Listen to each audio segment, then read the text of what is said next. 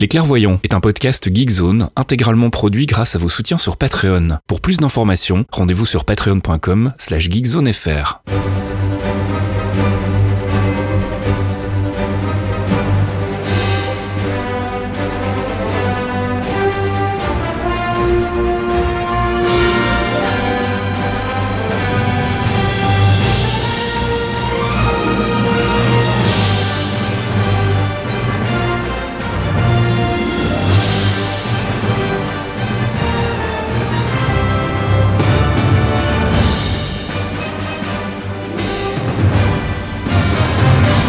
Bonjour à tous et bienvenue dans ce 60e épisode des Clairvoyants.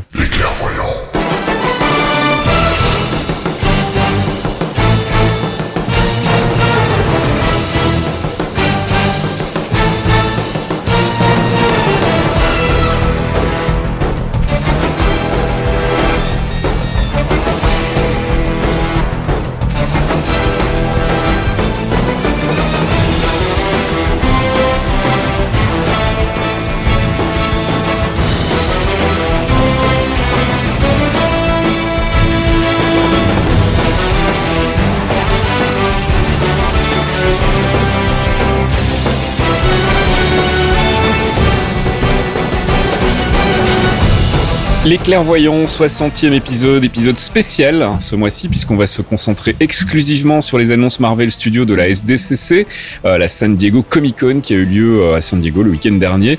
On va euh, faire un peu le tour de toutes les annonces, on va dépioter tout ça, et puis on va répondre aussi à vos questions. Elles ont été nombreuses sur Twitter notamment.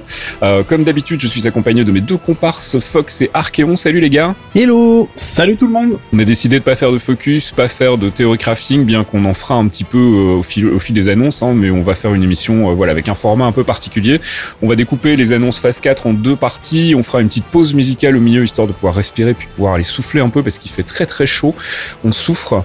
Je sais pas pour vous, mais en tout cas moi ici sous les toits, j'ai un peu de mal. je, je vais rien dire parce que je me fais engueuler encore. Toi t'as la clim, c'est ça. Foiré. Putain, mais va bien te faire mettre. Bon, allez, je propose qu'on y aille tout de suite et qu'on commence par la première partie des annonces phase 4 après un petit jingle. I wouldn't say I'm a true believer.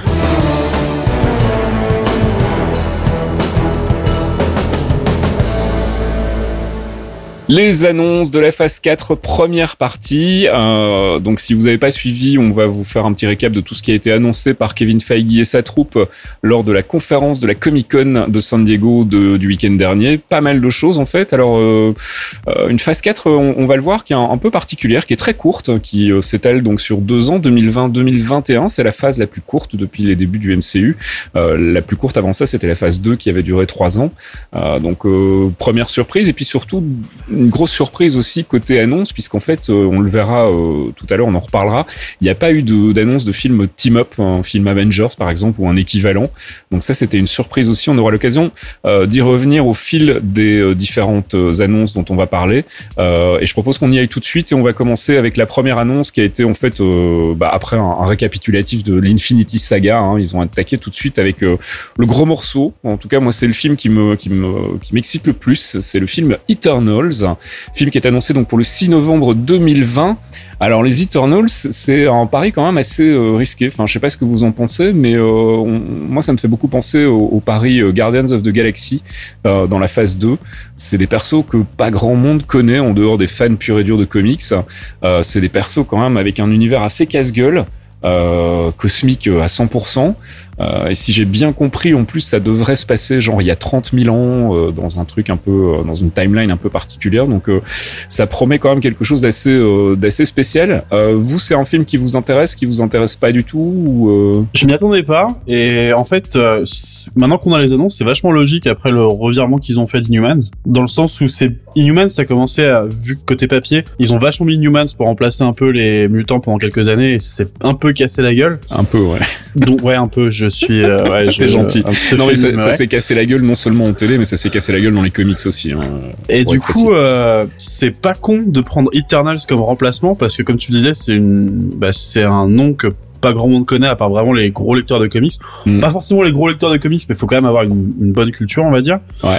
Et euh, même si c'est assez casse-gueule, du coup, ça ouvre un champ libre assez, bah, assez vaste quoi, pour faire un peu ce qu'ils veulent, pour l'adapter à leur sauce, pour le faire coller au MCU de la manière qui jugent vraiment bonne. Mm. Donc je trouve le choix, euh, je l'attendais pas. C'est arrivé un peu, euh, ouais, c'était. Il y avait des rumeurs quand un même euh, persistantes, on en, repart, on en parlait Voilà, déjà ouais. depuis plusieurs mois, mais c'est vrai qu'on Mm. se demandait s'ils allaient le faire ou pas. Et puis bah voilà, ils ont commencé euh, la, la conférence en annonçant Eternals. Euh, Fox, toi, t'es, emballé? Euh, le fait qu'on soit euh, dans une timeline un peu bizarre, vu qu'on est très longtemps dans le passé, bah, ça me ça me ça me laisse penser qu'ils vont essayer de, de, de- d'utiliser ce qu'on a déjà eu dans le MCU pour poser des bases. Mm. Je pense certainement. Bah, il faut pas faut rappeler pour ceux qui le savent pas, les Eternals, c'est la même race que euh, le père de Thanos. Parce que Thanos est un déviant, mais de base c'était ses parents sont des Eternals.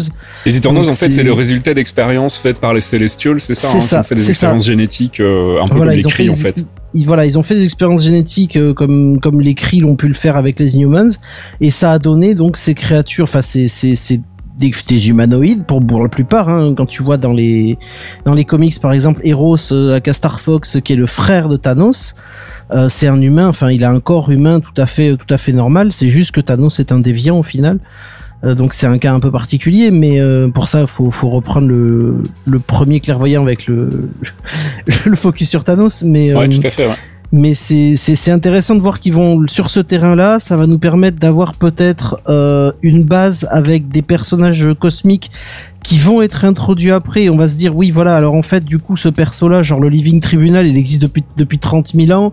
Il a failli euh, être dans Infinity War en plus. hein. Voilà, il a failli être dans Infinity War, donc ce serait pas idiot de, de le voir arriver par là. Je pense qu'on va avoir les Celestials aussi. euh, Ah les dans- Celestials, oui non, les Celestials ils sont ils sont déjà hintés parce que du- apparemment des images qui avaient fuité, Oui. on avait des Celestials qui explosaient. euh, C'est ça, il y avait un artwork en fait qui a circulé où on voyait les Celestials donc qui ont plutôt une bonne gueule, je dois dire. Mhm. je trouve qu'ils ont été plutôt réussis et euh, ça pourrait être euh, quelque part les antagonistes du film euh, ou en tout cas ça pourrait effectivement ouvrir des portes.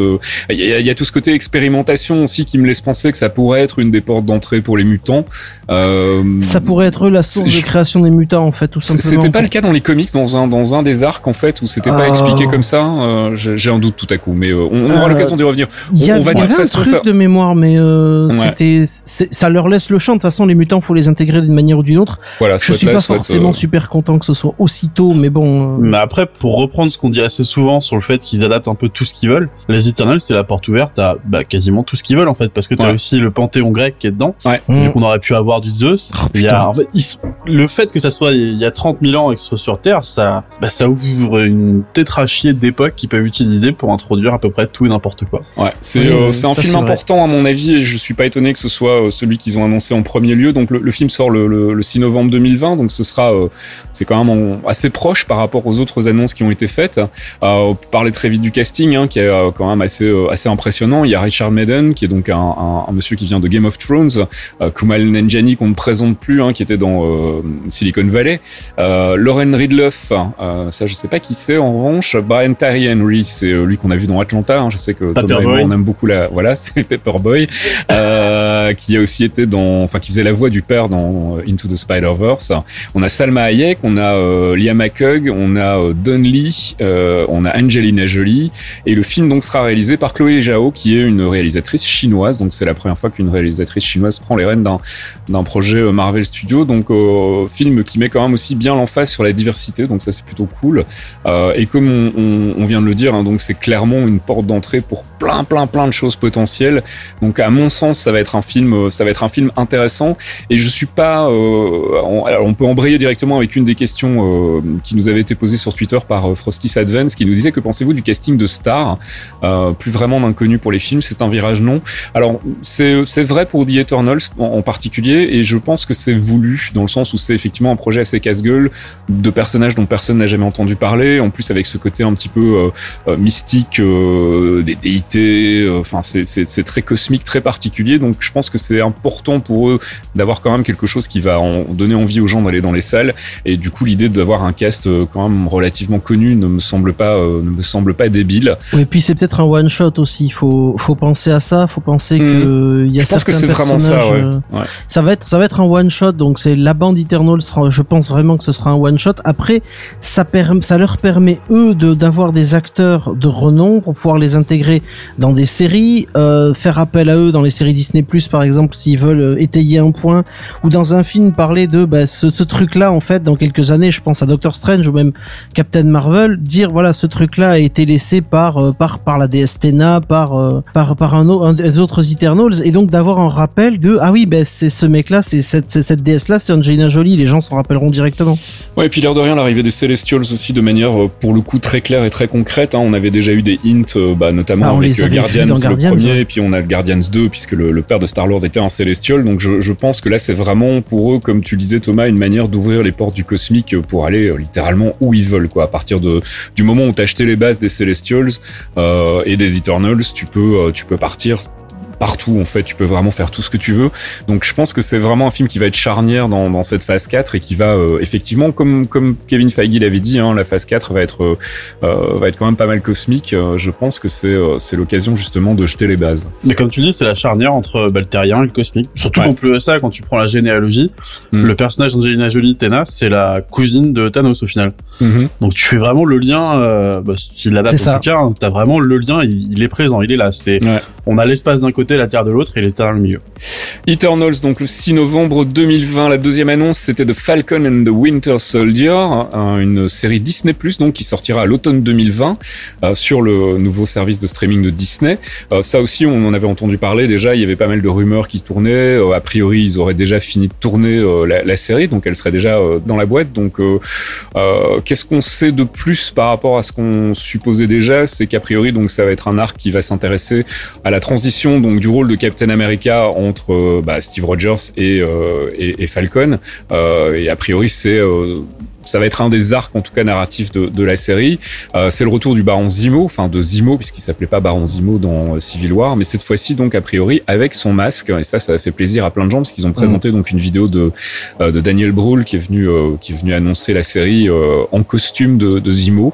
Donc ça, c'est plutôt une nouvelle qui moi m'intrigue aussi euh, parce qu'on en parlait un peu hors antenne avant de, de préparer en, en préparant l'émission et, et on se demandait effectivement bon Zemo il est supposé être en tôle donc ça voudrait dire qu'il s'est échappé euh, est-ce que vous pensez que c'est euh, le, le big bad euh, ça va être le big bad de la série ou est-ce que vous pensez que ça va être l'occasion peut-être de, de partir sur euh, des, des associations de malfaiteurs comme on les connaît bien dans les comics Marvel? Je suis plus partant pour une association de malfaiteurs en fait. parce Ouais. qu'on est, on est dans on est toujours dans l'aftermath de, de Endgame. Ouais.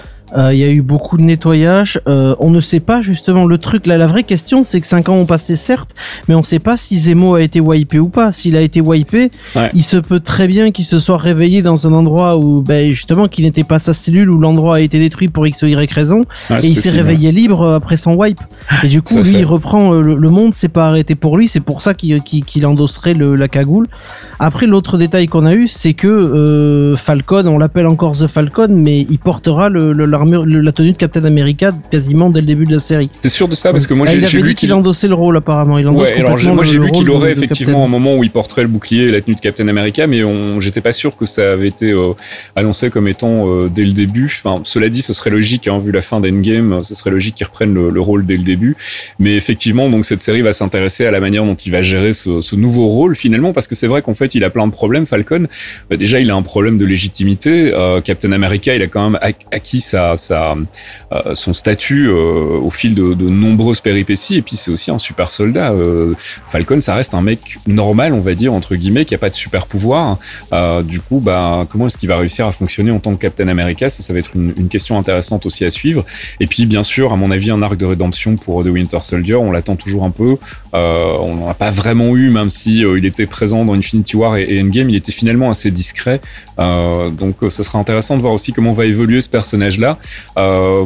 Euh, voilà, je sais pas si vous avez d'autres choses à dire sur la série. Je pense que c'est probablement un des projets sur lesquels on a le moins d'infos pour le moment, ou en tout cas le, moins de biscuits croustillants, on va dire. Euh, mais moi, c'est une série qui, me, qui botte bien, et puis le, le, tandem avec les deux acteurs fonctionne vraiment à merveille. On l'a vu dans Civil War. Depuis Civil War, ouais. Voilà, donc je pense que ça peut être, ça peut, ça peut, ça peut donner un bon moment de télé en fait. Je, je, juste pour, pour, par rapport à l'arc de rédemption de Bucky, je suis pas certain qu'il y ait un arc de rédemption de Bucky, parce qu'on se rappelle que Thaddeus Ross était à l'enterrement de Stark? Mhm. Euh, Bucky était présent aussi. Euh, les années ont passé, on va dire. vrai. Et euh, il a été essentiel dans le, le combat, euh, dans la bataille du Wakanda. Il a été, il a été l'un des points essentiels du combat euh, contre contre Thanos. Je pense que le mec, il s'est, il s'est largement racheté, sachant que le Wakanda aussi a évolué. Il faut rappeler quand on voit la fin d'Endgame, le Wakanda ressemble plus du tout à ce qu'il était au départ. Donc il a dû avoir des relations internationales avec la reine et une amnistie. La preuve que bah il est plus, il est plus manipulable mentalement parlant quoi. Justement c'était la question que je me posais, c'est qu'il a, probablement encore euh, un, besoin de revanche par rapport à Zemo, qui est quand même le mec qui l'a manipulé dans Civil War, et, euh, j'imagine que ça va être intéressant de, voir euh, comment il va se comporter justement face à cette menace qui ressurgit un peu de nulle part. Donc, euh, donc voilà, moi je, je, je, suis assez client de la série. Je, pas trop, on n'a pas trop d'infos concrètes sur euh, sur le scénar et sur la manière dont ça va se dérouler. Puis ça va être intéressant aussi parce que ça va être la première série Disney Plus à être à être diffusée. Donc on va voir un peu ce qu'ils sont capables de faire euh, sur du long format. Euh, on sait toujours pas si ce sera 6 ou 8 épisodes, mais euh, ça sera dans ces eaux-là. En tout cas, Thomas, tu voulais rajouter un truc? Ouais, je voulais juste préciser en fait que sur l'annonce Instagram que Daniel Brühl a fait pour annoncer un peu à tout le monde qui n'ont pas vu la vidéo le retour de Zemo mhm. avec la cagoule et tout ce qui va avec en phrase, il met juste euh, les mots clés qui sont utilisés pour le ah, de cerveau de, Bucky en fait. Donc euh, c'est pour moi c'est pas anodin. Déjà qu'il fasse revenir Zemo contre Bucky, c'est pas anodin, mais qu'en plus de ça il précise ça, je pense que ça risque encore à tourner autour du, du lavage de cerveau. Je suis pas sûr, comme Fox, je pense pas que ce soit peut-être une rédemption, mais plus une vengeance on va dire en fait. Ouais, ok, ça se tient ouais. The Winter Soldier, The Falcon and the Winter Soldier, donc sur Disney Plus à l'automne 2020. Ensuite on a eu l'annonce d'un autre projet qui était déjà euh, en rumeur depuis très très longtemps. C'est Shang-Chi, et on a eu le titre définitif, c'est Shang-Chi and the Legend of the Ten Rings. Donc c'est mhm. le retour des Ten Rings, et attention, le retour du mandarin, le vrai mandarin cette fois-ci, euh, qui sera incarné par Tony Leung euh, à l'écran. Euh, est-ce que c'est c'est quoi C'est un petit pas en arrière par rapport à Iron Man 3 ou bien c'est dans la continuité? Moi, moi, je trouve ça plutôt logique. En fait, si on a vu le, le court métrage All Hail the King dans lequel il est hinté qu'effectivement il y avait un vrai mandarin qui était pas très content qu'on ait usurpé son identité, ça a du sens. Et puis c'est l'occasion de faire arriver enfin le vrai personnage maintenant qu'on se permet des choses euh, un peu plus euh, cosmiques, magiques euh, dans, dans l'univers du MCU. Ça a du sens de faire venir un, personnage comme ça. Vous êtes, vous êtes impatient de le voir ou? Ah, Moi, c'est le film que j'attendais un peu sceptiquement. On en parlait avant. Et on se disait que c'est vrai que le mandarin, le voir arriver dedans, ça fait un peu, euh, un peu cliché, mais c'est vraiment là où c'est le mieux de le voir venir au final. Clairement. Et euh, en fait, j'ai commencé à me chauffer vraiment quand ils ont annoncé euh, le titre où là je me suis dit ouais il y a, y, a, y a moyen de faire quelque chose. Faire revenir les Ten Rings qu'ils avaient déjà mis dans Iron Man 1 faire revenir le mandarin en plus de ça apparemment j'ai pas réussi à retrouver la source avant qu'on prépare mais ça parlait de tabasser les dragons dans le ciel donc un petit film ouais c'est le réalisateur qui a expliqué ça dans, dans, dans, sa présentation. En fait il a dit vous allez voir c'est pas juste un mec qui sait se battre il se bat contre des dragons euh, enfin c'est leur Iron Fist à eux en fait à mon avis c'est vrai c'est un peu on va en parler après mais Jeff Lubb il doit l'avoir mauvaise encore. Mais euh, fragile tu payes. J'en attendais bah, pas spécialement grand chose parce que moi même avant, quand je lisais les comics, j'ai jamais trouvé le personnage vraiment sexy. Les films de kung fu, mhm. j'en aime certains, mais c'est pas ma cam non plus. Mhm. Mais maintenant qu'ils ont mis le, maintenant qu'ils ont mis le titre et qu'ils font des petits rappels à ce qu'on a déjà vu dans d'autres films avant, Ouais, moi ça me. Je dirais pas que c'est la meilleure annonce, mais dans le top 3, ouais, pour moi. Moi, ce qui m'a vendu, euh, ce qui m'a vendu le projet, euh, c'est euh, l'acteur en fait. C'est Simu Liu en fait. il, il, est fantastique. Enfin, il est, le mec est super drôle. Il a un charisme de fou. je sais pas si, enfin, si vous avez vu sa, sa présentation à la SDCC, il est il est vraiment super drôle. et en plus, il y a toute cette interaction qu'il avait avec Marvel depuis plusieurs années, où en fait, il arrêtait pas de vanner Marvel sur Twitter en disant bon, c'est cool, Thor, Captain America, c'est génial. Maintenant, vous voulez pas faire un film avec un un personnage principal asiatique? Et euh, il s'est auto-répondu cinq ans plus tard avec un lol euh, pour dire bon ben voilà c'est fait.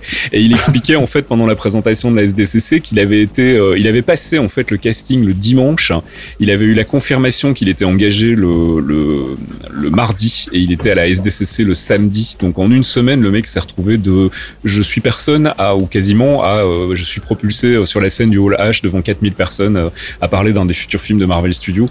Donc ça a dû être une expérience assez assez folle et, euh, et il a vraiment, ouais, il a super bien géré quoi. Il était, euh, il avait, un, il était vraiment charismatique sur scène, donc je suis vraiment impatient de le voir euh, en action dans un film. Si en plus il pète des gueules à, des dragons, ça peut être vraiment sympa. Fox, t'as un avis sur la question? Tu connais le perso dans les comics, toi ou pas du tout? Ah oh, moi je connais je connais je connais très bien le perso, je l'ai maté pendant je l'ai suivi pendant un bon moment. Après le problème c'est différent de Thomas parce que moi j'ai baigné dans les films d'a- d'action kung-fu les la Show la Show et tout ça mais mais Shang-Chi il était un peu comment dire c'était un peu un underdog pour moi, c'est il est Mhm. très sympa et très bien.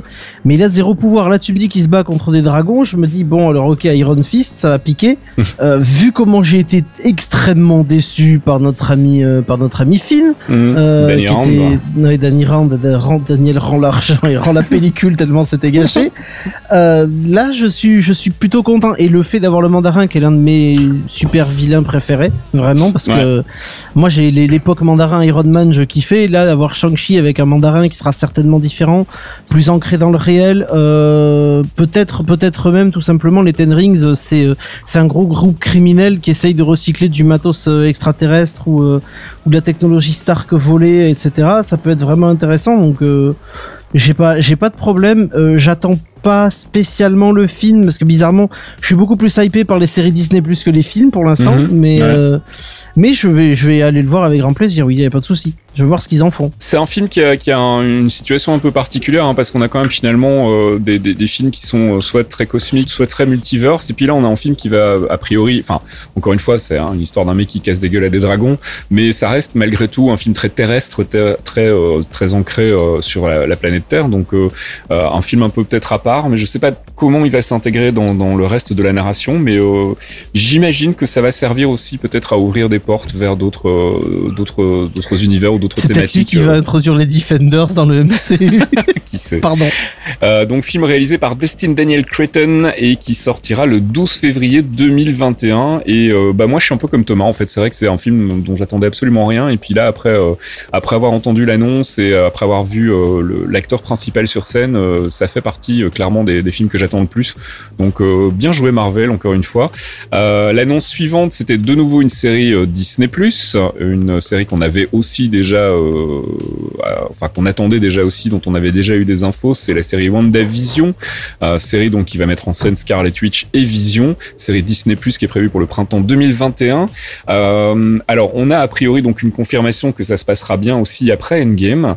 Alors du coup question Vision revient, pourquoi, comment Euh, Moi, ça me fait penser quand même malgré tout très très fort à deux choses. Euh, la première, c'est euh, bah, le, comics Vision en fait, assez récent pour ceux qui l'ont lu, où on a un Vision qui a une petite famille, qui, est, qui, est dans une espèce d'illusion en fait de vie normale. Et à côté de ça, on a bien sûr l'arc qui annonce House of M dans les comics où Wanda pète un câble et crée un univers parallèle dans lequel elle est mariée à Vision, elle a des enfants et où tout est pour le mieux dans le meilleur des mondes. Et puis forcément, ça commence à se fissurer un peu et ça fout le bordel. Alors House of M, j'y crois pas trop parce que je pense que c'est un peu tôt. Mais en revanche, qui a été très très fort hinté par Kevin Feige, c'est que la série WandaVision servirait en fait de lead-in, comme ils disent. Donc euh, c'est elle qui va amorcer en fait euh, la trame de Doctor Strange 2. On en parlera tout à l'heure de Doctor Strange, mais donc ça va être un- une série visiblement qui va être euh, pour le coup très ancrée avec euh, avec le reste du MCU et notamment avec le film le film Doctor Strange. Euh, on va faire un tour de table. Thomas, toi, euh, ton, ton avis sur sur l'annonce je suis assez mitigé parce que euh, ouais ouais c'est là où il la place et comment ils l'ont vendu comme tu disais en fait euh, avec un mi-film mi-raisin sur House of M et le Run Vision c'est ouais je sais pas vraiment quoi en attendre en fait est-ce que ça va servir à placer euh, le- les pouvoirs de Wanda pour montrer qu'elle peut créer des univers réels mais du coup, vu qu'on a le film Doctor Strange derrière, est-ce qu'elle va vraiment devenir folle comme dans House of M, comme tu me disais? J'y crois pas trop. Euh, ouais, non, je sais. Là, j'avoue que sur celle-ci, moi, je sais. Je, je sais vraiment pas quoi attendre au final. Bah en fait moi ce que je me dis et je te, je te donnerai la parole juste après Fox mais moi ce que je me dis c'est que si WandaVision sert de, de, d'i- d'introduction en fait à Doctor Strange 2 on peut parfaitement envisager que WandaVision se termine sur une note relativement négative avec euh, donc euh, pétage de plomb de Wanda création d'un multiverse ou ouverture vers un multiverse justement. Ce serait l'occasion d'introduire enfin pour le moment c'est à peu près le seul euh, le seul projet que je vois qui pourrait introduire le multiverse avant Doctor Strange en tout cas euh, et Doctor Strange, bah, ça serait la, la- la suite en fait logique qui serait de réparer un peu les dégâts causés par Wanda dans, euh, dans, dans la série Disney+. Moi, c'est ce qui me semblerait le, le plus logique. Fox, t'en penses quoi, toi? Euh, moi, c'est la série qui c'est la deuxième série qui me hype le plus en attendant. C'est vrai? Parce que, oh, oui, moi, c'est mes, mes deux chouchous, c'est les, ouais. les deux du printemps 2021, c'est WandaVision et Loki. Donc, euh, parce que je suis un fanatique de Loki, comme tout le monde le sait. euh, mais WandaVision, ouais, j'ai une autre idée, moi, par rapport euh, à House of M, parce que on, on- le film s'est arrêté euh, sur Infinity War avec la mort, évidemment, de, de Vision, euh, le snap de Shuri, ce qui était très important aussi. Ouais. Là, Shuri est revenu. Il est possible, on n'a pas vu si la back, si, si le backup de, de Vision, si la sauvegarde était terminée ou pas. Ouais, il y a toujours Donc, cette possibilité-là, effectivement. Possible, ouais. Il est possible que justement Shuri étant revenue au Wakanda, elle ait pu reconstruire un Vision. Et l'on rappelle un truc, euh, le pouvoir de Vanda et la pierre de Vision sont ont la même source, ce qui était le, le- ce qui était le Loki Staff. Oui, c'est ça, c'était Donc la, euh, elle, elle peut la Mind détruire, mais elle- Stone. voilà la Mind Stone, elle peut le recréer. Donc il est possible qu'elle ait injecte, elle injecte de- de- un peu de son pouvoir dans le- la reconstruction de Vision pour pouvoir lui permettre de fonctionner ou réactiver ses souvenirs ou je ne sais quoi, parce qu'elle peut modifier en partie les réalités et qu'en faisant ça, euh, elle attire peut-être l'intérêt, l'attrait de, de, de, de- comme Dormammu était intéressé par intéressé par la dimension euh, euh, fermée derrière l'œil d'Agamotto, puisque c'était Agamotto qui fermait avec euh, le, le The Ancient One qui permettait de bloquer le, le monde, la Terre de, l'attaque de Dormammu. Mhm. Il est possible qu'en essayant de reconstruire notre ami Vision, elle ouvre un portail ou du moins elle ouvre une brèche qui permette à quelqu'un de rentrer ou qui laisse une brèche euh, pour que de ma- le, le- le Multiverse of Madness arrive et que Doctor Strange se rende compte que bah, Moi, ça me plaît plus, ça. elle a fait de la merde en fait. Mhm. Moi, c'est, ça me paraît plus plausible qu'un House of M pour l'instant. À force d'avoir les infos, quoi, avec les infos qu'on a actuellement au final. En fait, moi, ce qui, me- fait penser vraiment à l'introduction du, du multiverse de manière officielle et, définitive, euh, enfin, en tout cas concrète dans, dans WandaVision, c'est euh, c'est aussi la présence au générique de Monica Rambeau, euh, qui sera incarnée donc par Teyona Paris, qui serait donc Spectrum. Et Spectrum, si je dis pas de bêtises, dans les comics, c'est un personnage qui a la possibilité de, sentir justement quand il y a des, modifications dans le- le tissu cosmique de l'univers. Et donc, la création des multiverses pourrait être une des raisons pour lesquelles elle serait présente en fait au générique de, la série. Moi, c'est euh, c'est le truc qui m'a le plus intrigué en fait, c'est quand ils ont annoncé donc l'arrivée de Teyona Paris dans le rôle de, Monica Rambeau adulte, où je me suis dit tiens, euh, qu'est-ce qu'elle fait là en fait? Parce que c'est plus un personnage qui est lié à la franchise Captain Marvel. Euh, qu'est-ce qu'elle fait dans, dans WandaVision? Et ça, rajouté au fait que ce serait donc l'introduction au Doctor Strange 2, euh, qui parlera donc clairement du multiverse. On aura l'occasion d'y revenir dans la deuxième partie. Euh, moi, c'est ce qui me fait penser à la- à la- à l'introduction du concept dans, dans cette série-là. Moi, je, préfère l'idée de Fox parce que j'ai une, une autre idée derrière, en fait, mais je la développerai quand on parlera de Doctor Strange 2, en fait, D'accord. qui devrait englober le tout. Ok, très bien. Donc euh, voilà, Vendavision, euh, bah on verra. hein. Pour le moment, encore une fois, c'est euh, on a très peu d'infos sur les, les scripts, sur les, les histoires. On a vraiment que des annonces de projets et de casting. On sait que la série donc sera euh, disponible sur Disney Plus au printemps 2021, donc on a encore le temps. Et puis on va passer euh, à la dernière série Marvel avant de faire une petite pause. C'est ton chouchou, Ah mon oui. cher Fox, puisque c'est la série Lucky. C'est une de celles qui avait été le plus, enfin dont on la parlait le plus première depuis annoncée. ces derniers mois. hein. C'est de la première annoncée officiellement, effectivement. Donc, euh, Loki prévu euh, sur Disney Plus euh, au printemps 2021 avec le retour de Tom Hiddleston. Et donc, ce qu'on a eu comme confirmation là et qu'on ne savait pas encore, c'est que s'agira donc effectivement euh, du Loki euh, post-Endgame, donc celui qui s'est barré avec le Tesseract euh, dans la 2012 version alternative Avengers. en fait euh, de New York. Voilà, c'est ça. Donc, euh, qui va donc parcourir a priori les époques et foutre un peu le bordel partout où il passe. Donc moi je suis assez intrigué euh, déjà parce que j'aime beaucoup Tommy Hiddleston aussi et que ça me fait toujours marrer de le retrouver dans, le rôle de Loki. Et puis surtout parce que ce sera un Loki qui n'aura pas encore eu son arc euh, euh, bah, de rédemption j'aime pas le terme mais en, tout cas qui n'aura pas encore eu cette évolution qu'a connu le personnage par la suite. Donc c'est encore le Loki très arrogant très très manipulateur très mal intentionné. C'est vraiment le God of Mischief comme ils se disent et donc de le voir aller mettre son grain de sel un peu partout à différentes époques bon, si le logo est pas très joli, mais en même temps, il symbolise euh, justement le fait qu'il va aller à, à différentes époques. J'ai pas réussi vraiment à, à- savoir à quelles époques ça correspondait, mais bon, on peut s'attendre à des choses assez euh, assez folles. Euh, voilà, on a pour le coup, là, pas non plus d'infos supplémentaires. On, on, fait avec ce qu'on a pour le moment et ce que nous donne Marvel Studios. Mais clairement, moi, c'est un des projets qui m'intéresse le plus parce que bah, je suis fan du personnage et que ça me fera plaisir de le revoir aller foutre le bordel un peu partout. Vous avez un avis sur la série ou des, envies, des attentes ou peut-être des idées sur ce que ça pourrait être et auxquelles moi j'aurais pas pensé? Non, encore une fois, c'est sur les deux séries WandaVision et Loki. Bah, WandaVision, j'ai pas d'idée. On en a discuté avant parce que je j'arrive pas à me projeter à voir. Hmm. Pour Loki, j'ai pas d'idée parce que j'ai juste envie d'attendre de voir à quoi ça va ressembler, d'être surpris en fait. C'est, je pense, que c'est une des premières fois ou une des rares fois en tout cas où je vais éviter de trop me renseigner sur la, la série pour vraiment me garder euh, hmm. tout, toute la surprise de ce qu'ils vont faire du personnage vu qu'en plus va se balader dans les, se balader dans les époques et comme tu le disais qu'il a encore son côté euh, bah, son côté euh, arrogant malin hmm. à essayer de foutre le Bronx un peu partout j'ai j'ai envie de me laisser surprendre et j'ai envie de voir où est-ce qu'ils où est-ce qu'ils vont aller avec ça. Donc je vais éviter de, de pour une fois je vais éviter de spéculer là-dessus. Ouais.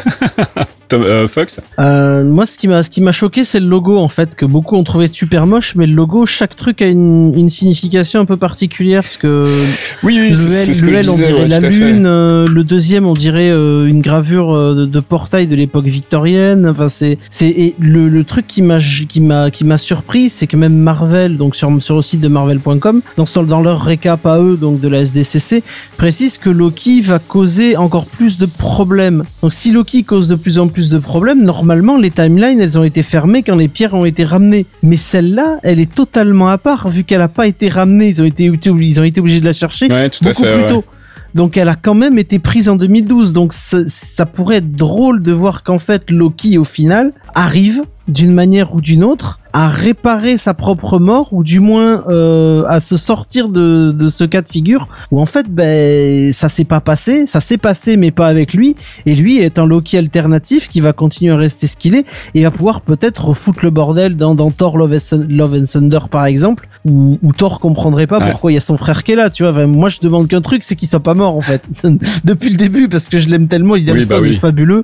Ça reste un fan favorite ça reste le mec euh, qui lève une salle à la SDCC sans problème, quoi. Puis ça reste des comics, donc euh, les personnages sont jamais vraiment morts, quoi. Et puis c'est le seul, je pense que techniquement, avec 12 euh, ans de MCU, c'est le seul qui est autorisé à faire ça, en fait. C'est le seul qui a la possibilité de faire ça et que ça passe auprès du grand public déjà bah, les fans les fans ils vont ils vont rien dire hein. ils vont fermer leur mouille parce que s'ils bah, c'est un dieu quand même putain mais oui non mais oh, c'est au-delà de ça c'est le mec a tellement d'amour de la part du public je pense qu'il y en a pas un qui va faire non mais normalement il est mort tu veux vraiment que Loki soit mort? T'as as si peu de cœur? Non, mais en fait, je suis content. Alors ta gueule. Voilà, ça va être ça. Et je pense qu'ils vont nous, ils vont nous le faire passer dans le MCU derrière et euh, on y verra que du feu et on sera tous très contents. Loki, donc prévu pour euh, le printemps 2021, euh, et c'est une des séries curieusement sur lesquelles on a le moins d'infos, si ce n'est qu'on aura le retour de Tom Hiddleston. On n'a pas eu d'autres annonces casting. On ne sait pas si ce sera vraiment un film où il évolue seul ou si ce sera l'occasion, encore une fois, d'explorer des univers parallèles, du multiverse ou ce genre de choses. Donc euh, à voir. Moi, je suis très curieux parce que je, je, je trouve le projet honnêtement assez casse-gueule parce que passer la, sympathie pour le personnage et pour l'acteur, euh, bah, il faut quand même le faire tenir sur 6 à 8 épisodes avec quelque chose d'intéressant, avec une trame, avec un, adversaire ou en tout cas un antagoniste ou quelque chose en tout cas qui, va lui mettre des bâtons dans les roues parce que sinon ça n'a pas beaucoup de sens. Donc euh, je suis très curieux de voir ce qu'ils vont faire en fait avec ce, Lucky. Donc c'est, et c'est pour le coup un des projets, à, part le, le Walif dont on parlera tout à l'heure, mais c'est un des projets les plus, euh, décalés ou clairement les plus foufous de, Marvel Studios dans, cette phase 4. Donc je suis assez curieux euh, on, verra ce que ça donne. On a encore le temps, encore plein de fois dormir avant de voir la série. Je, vais pas te recrafter trop, mais euh, je, serais super intéressé de voir Loki dans une course contre le temps, justement avec le Tesseract, parce qu'il se barre dans, Endgame, il se barre en mode j'ai le cube, je me casse. Qu'est-ce qu'il va découvrir derrière et est-ce qu'il va pas découvrir que justement euh, il va mourir il va découvrir les raisons de sa mort et il va peut-être courir tout simplement contre sa propre mort parce que c'est Loki. Mais cela dit, je pense à un truc en fait euh, parce que on, a pris ça comme euh, euh, acquis, mais on parle donc effectivement du fait qu'il va voyager dans différentes époques, mais c'est pas le Tesseract qui va lui permettre de faire ça. Donc, comment est-ce qu'il va réussir à, à Bah, voyager dans le temps, en fait euh, la, la Space Stone, euh, non, ce c'est plutôt. Ouais, c'est l'espace. Donc, euh, s'il voyage dans le temps, il va falloir qu'à un moment il croise Doctor Strange ou en tout cas le, le- le Ancient One. Euh, donc, je sais pas. Enfin, tu vois, ça ouvre des portes tout à coup, au- au- des trucs auxquels j'avais pas pensé forcément. Mais c'est vrai que on est parti du principe, ok, il va voyager dans le temps avec le Tesseract. Non, il va pas voyager dans le temps avec le Tesseract. Le Tesseract peut voyager dans l'espace, mais pas dans le temps. Donc, peut-être qu'il va en profiter pour, je sais pas, euh, des particules PIM, euh, que sais-je. Il y a, il y a tellement ça de pourrait être possibilités. en fait. drôle qui, qui pique qui pique des particules PIM et qui soit caché quelque part dans le vaisseau de Thanos pendant l'attaque et qui sortent du truc. On verra, on attendra donc euh, le printemps 2021 avant d'en savoir plus. Je vous propose qu'on fasse une petite pause musicale avant de reprendre la deuxième partie et d'attaquer aussi le, le courrier, puisqu'il y a eu quand même une, une- un paquet de questions euh, de la part de nos amis auditeurs. Donc on, on traitera tout ça tout à l'heure. On fait une petite pause musicale et on se retrouve après. Jarvis, drop my needle.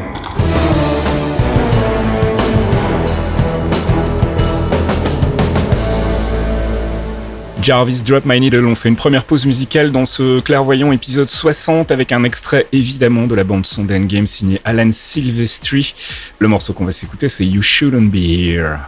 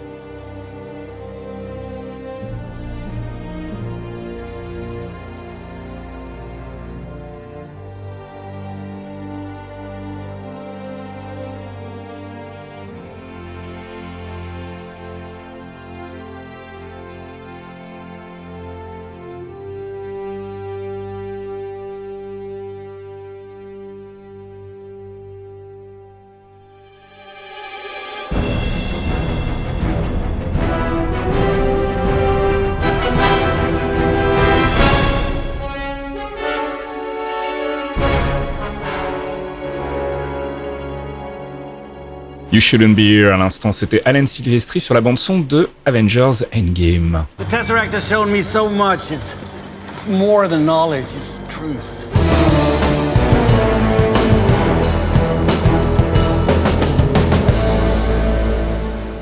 Et on attaque la deuxième partie de notre récap phase 4, ou en tout cas les annonces de la phase 4 qui ont été faites donc au SDCC, le San Diego Comic Con de 2019, donc le week-end dernier par nos amis de Marvel Studios. On en a beaucoup parlé dans la première partie, on va enfin s'y attaquer, ça y est. Doctor Strange, avec ce titre merveilleux, Doctor Strange in the Multiverse of Madness. Je trouve ce titre absolument extraordinaire. Euh, tout un programme donc, euh, retour de Scott Derrickson à la réalisation, retour bien évidemment de Benedict Cumberbatch dans le rôle de Stephen Strange, et aussi, on l'a dit tout à l'heure, donc présence euh, à ses côtés d'Elizabeth Olsen dans le rôle de la Scarlet Witch. Euh, Qu'est-ce qu'on peut dire encore de ce film? Euh, A priori, ce serait un film qui fait peur. Alors, il y a beaucoup de sites qui ont relayé l'info en disant ah Marvel va faire son premier film d'horreur. Non, ils n'ont pas dit film d'horreur, ils ont dit film qui fait peur. Ça restera un film PG-13, donc classification classique, on va dire, des, des, films Marvel, mais ça sera un film qui fait peur. Et c'est quand même un peu euh, le, le, fonds de commerce de notre ami euh, Derrickson, hein, qui est plutôt habitué aux films de, de, de ce genre-là d'habitude. Donc je suis assez curieux de voir ce qu'ils vont faire. Alors forcément, on pense bien évidemment à des personnages comme Nightmare pour euh, pour servir d'antagoniste, mais avec la notion de multiverse, je suis pas convaincu. Euh, alors voilà, Thomas, tu voulais parler tout à l'heure justement de, de, ta théorie par rapport à la connexion entre WandaVision et, euh, et Doctor Strange 2. C'est le moment. C'est parti. Donc du coup, la théorie que j'ai, c'est une théorie que j'ai aussi un peu pompée sur Reddit parce que ça leur arrive de dire des trucs qui sont intéressants quand même aussi. Rendons à César ce qui est à César. Putain, je ne te crois Euh, pas. Et que, si, si, si, si. Bah, faut juste pas traîner sur ceux qui parlent de la télé, en fait. Et eux sont en totale désillusion, mais bon, bref. C'est ça. Euh, donc, du coup, une théorie que j'ai trouvée relativement assez, assez intéressante et que j'ai tenté de déployer un peu plus, ça serait en fait que, hum, donc dans la série WandaVision, le, le rôle de Wanda, ça va être de reconstruire Vision, comme tu le disais, Fox, tout à l'heure, en utilisant ses pouvoirs ou le backup de Shuri qu'elle a, ou même un mélange des deux, etc. Mais comme Mordo le disait dans le premier Doctor Strange, euh, à un moment, il faut payer l'addition. C'est Mm. c'est un thème qu'on retrouve donc dans le premier Doctor Strange et qu'on a aussi dans, si je dis pas de bêtises, la version papier Doctor Strange qui a été faite par Donny Cates, où euh, c'est bien sympa d'avoir beaucoup de pouvoirs magiques, etc. Mais il y a un moment où ce que Il faut tu payer prends, la note. Ouais. c'est pris ailleurs et il faut il faut rembourser. Il y a il y a, une- il y a quelque chose à payer derrière. Mm. Et ce qu'on disait pour WandaVision, ce qu'on a eu dans Endgame, on a eu des portails de gigantesques, on s'est traversé la Terre entière, n'importe où. On a eu de la manipulation du temps et toutes ces choses-là. Je pense que le, le, le, le, le- karma magique, on va appeler ça entre guillemets, euh, pour les personnes qui utilisent ce genre de pouvoir, il est euh, dans le négatif euh, plus 1000 quoi. C'est Mm. là ils ont ils ont vraiment plus rien. Et je serais super intéressé du coup que ce Multiverse of Madness, ça soit la conséquence de toute l'utilisation de ce galore de pouvoir qui a été utilisé et qu'on ait peut-être Nightmare. hein, je, moi, je suis moyen chaud aussi, mais euh, une autre entité, n'importe laquelle. Mephisto Mephisto aussi, pourquoi pas ouais, Carrément, Ouais. ça pourrait être grave bien. Ouais. Qui commence à faire popper euh, diverses petites bulles de multiverse pour euh, bah, pour foutre la grouille et faire payer un peu les utilisateurs de magie dans, dans notre euh, sur notre terre. Je pense à ça, ce serait l'occasion d'introduire définitivement le Living Tribunal aussi, en fait, l'air de rien. Ça pourrait être l'occasion aussi, ouais. Ça pourrait être qui, l'occasion. qui Ça jouerait serait- le rôle quelque part de garant justement de, cette unité cosmique. Et puis ça expliquerait aussi la présence du coup de Spectrum donc euh, Monica Rambeau. Euh, ouais il y a plein de choses qui tiennent la route en fait euh, dans, dans ta vision de, de ce Doctor Strange 2 Parce que le truc que je trouve toujours bizarre avec l'utilisation du mot multiverse chez Marvel, Mhm. c'est qu'il y a toujours cette nuance entre vraiment univers partagé, vraiment c'est une autre réalité alternative, Mhm. et dimension en fait. Il y a une fine nuance entre les deux, mais qui reste quand même relativement importante, on va dire, parce que Ouais, fait une dimension, ça peut pas être forcément un, un miroir de ce que nous on connaît. Ça peut Mhm. juste être euh, bah, comme euh, le, la mirror dimension qu'on a dans Doctor Strange ou l'univers de Dormammu et ce genre de choses. Donc c'est, il y a juste ce petit point là en fait qui pourrait foutre en l'air toute la, qui va force, je pense même qu'il va forcément foutre en l'air tout mon Craft comme d'habitude. Mais c'est, il y a juste ce petit point là qui est, qui est encore à clarifier, je pense. Fox un avis sur Doctor Strange euh, in the Multiverse of Madness? Ah, Multiverse of Madness, déjà le mot multiverse me plaît pas, mais c'est c'est parce que j'ai toujours peur qu'ils nous fassent un multiverse euh, découpé et il y en a plein qui attendent ça. Ouais, génial, comme dans les comics. Non, c'est de la merde. Faut un univers cohérent. Par moi je fais confiance à euh, Kevin Feige pour nous J'ai confiance en eux, donc j'ai confiance en Feige là-dessus. On avait déjà parlé des plans. Euh, le multiverse, il existe déjà. Il existe depuis Doctor Strange 1, le jour où on a rencontré Dormammu et il est, allé dans le plan infernal de Dormammu. On a compris qu'il y avait des plans différents. Bah justement, alors je t'interromps juste pour préciser un truc, c'est ce que disait Thomas, c'est qu'il y a une, nuance justement dans, cette conception-là de, de- d'univers parallèle, c'est que euh, là où est Dormammu, ça nous est plutôt présenté comme une dimension parallèle. Le multiverse, c'est encore autre chose en fait. C'est vraiment pour Je- le coup quelque chose de. Enfin, la, nuance est fine soit- effectivement. Oui, hein, mais, je, euh, je suis pas sûr qu'ils nous fassent pas un coup à la Inception en fait, euh, où le, le, le multiverse of madness est en fait un plan où différents univers sont euh, plus ou moins simulés à l'intérieur. ah, Le pouvoir de Vanda, c'est euh, les probabilités, et c'est la simulation de probabilités. Dans les Euh, comics, hein. sont- dans les comics, dans les comics, c'est ça son pouvoir. On sait pas exactement ce que c'est dans le dans le MCU pour l'instant. Je serais pas étonné de voir qu'à un moment quelque chose se passe et, euh, et soit elle en perd le contrôle, soit on découvre la source de son pouvoir au final, qui est justement euh, toutes les possibilités qu'elle a modifiées à chaque fois qu'elle a utilisé ses pouvoirs se retrouveraient dans ce plan d'existence là tenu par euh, quelqu'un. Alors est-ce que c'est est-ce que c'est Dusk, est-ce que c'est Mephisto, est-ce que c'est un autre? Mephisto, j'aimerais pas le voir maintenant parce que ça va trigger Joe Quesada et je préférais qu'il reste dans son cercueil à l'autre bout du monde, cette espèce de gros salopard. Tschüss. Euh, Oh, bah, pareil avec Brian Michael Bendis, ça me rappelle One More Day, désolé, mais j'ai toujours pas digéré 12 ans après. hein. Euh, jamais je digérerai, jamais je pourrais. Mais, euh, mais du coup, oui, il y a. Moi, je pense que Multiverse of Madness, ça va, ce serait. C'est un, bon, c'est un gros coup de communication aussi de dire Multiverse, ça excite tout le monde. Euh, Screen Rant a fait 24 articles sur un seul Oui, mot, bah oui. tu vois, Ah, c'est Screen Screen Rant après. hein, c'est- Screen Rant, c'est. Screen Rant avec les gros C'était hashtags et une news pour annoncer le titre, une news pour annoncer le casting, une news pour annoncer euh, les éléments du plot, euh, et puis encore une news pour annoncer la date de sortie. Enfin, les, les mecs étaient en full SEO. euh, on y va, on va essayer Ah de bah, faire du bon ranking sur Google. Screen, rappelle-toi que quand on a commencé les clairvoyants, Screen Rant était une source relativement fiable. C'était un site tard, très bien, ouais, au début, et puis c'est devenu bien, de la merde. Ouais, ouais. On en connaît oui, d'autres. bah, citerai pas de Reviews, RIP. Ah, ça, Bref. c'était nos- nos- Non, je pense que ça va être axé là-dessus, quoi. Vraiment. Ok, donc euh, donc on a des conceptions euh, qui se rapprochent mais qui sont un tout petit peu différentes quand même. Mais euh, mais c'est vrai que bon voilà, moi, moi, c'est vraiment cette cette histoire de connexion avec euh, l'histoire de, de Scarlet Witch qui me fait inévitablement penser à ce qui se passe euh, en prélude de, de House of M et où je me dis c'est c'est l'occasion effectivement peut-être d'aller dans la direction de de- d'un univers parallèle euh, et, euh, et après bon voilà que quel, sera le rôle de Doctor Strange là-dedans vu que dans le MCU Doctor Strange est quand même finalement le garant du temps avant tout euh, je sais pas. Donc il y a plein de possibilités. Pour le moment, on, est vraiment encore aux, premières bribes de spéculation sur le sur le sujet. J'imagine que on aura un peu plus d'infos euh, plus le temps s'écoule et qu'on pourra commencer à théorie crafter de manière un peu plus sérieuse. Mais c'est vrai que, ça ouvre des portes quand même très intéressantes et euh, et j'étais pas très chaud pour un Doctor Strange 2, très honnêtement. Le, premier m'avait semblé euh, être une très belle origin story, euh, très efficace, et puis euh, le personnage était surtout brillant en fait dans les team-up, notamment Infinity War. Maintenant, je dois avouer que je suis quand même assez excité pour ce deuxième opus de ses aventures en solo, surtout s'il y a Scarlet Witch avec lui. Je pense que c'était un truc que tout le monde voulait aussi. C'était bah, visuellement déjà, ça va être assez impressionnant à mon avis quand tu vas voir les deux qui vont euh, associer leurs pouvoirs, euh, qui sont des pouvoirs très visuels. Finalement, ça peut donner des choses vraiment assez spectaculaires. Et je pense que ce qu'on a vu dans le premier Doctor Strange, ça sera que dalle par rapport à ce qu'on va se prendre dans la gueule euh, dans, dans ce deuxième épisode. Donc rien que pour ça, moi, je suis vraiment très très excité. Et, euh, et il faudra attendre encore longtemps parce que euh, bah, c'est euh, le 7 mai 2021, donc euh, c'est pas tout de suite non plus. Après, juste pour conclure, moi je le place surtout en protecteur des forces mystiques plutôt qu'en garant du temps, parce que maintenant que l'arc Infinity est fini, C'est vrai. normalement son rôle de, de gardien de la pierre d'infinité, il a plus vraiment de sens, on va dire. Ouais, c'est vrai, c'est vrai, c'est pas faux. ouais. Effectivement, il y a de ça aussi. Il reste le sorcier suprême, de toute façon. Il reste le sorcier suprême, tout à fait. 7 mai 2021, donc Doctor Strange in the Multiverse of Madness. On enchaîne avec le projet le plus euh, décalé, on va dire, de Marvel Studios. C'est euh, l'adaptation donc de ce qui s'appelle les What If dans les comics. Euh, Est-ce qu'il y en a un de vous deux qui veut vite rappeler en vitesse ce que sont les What If dans les comics?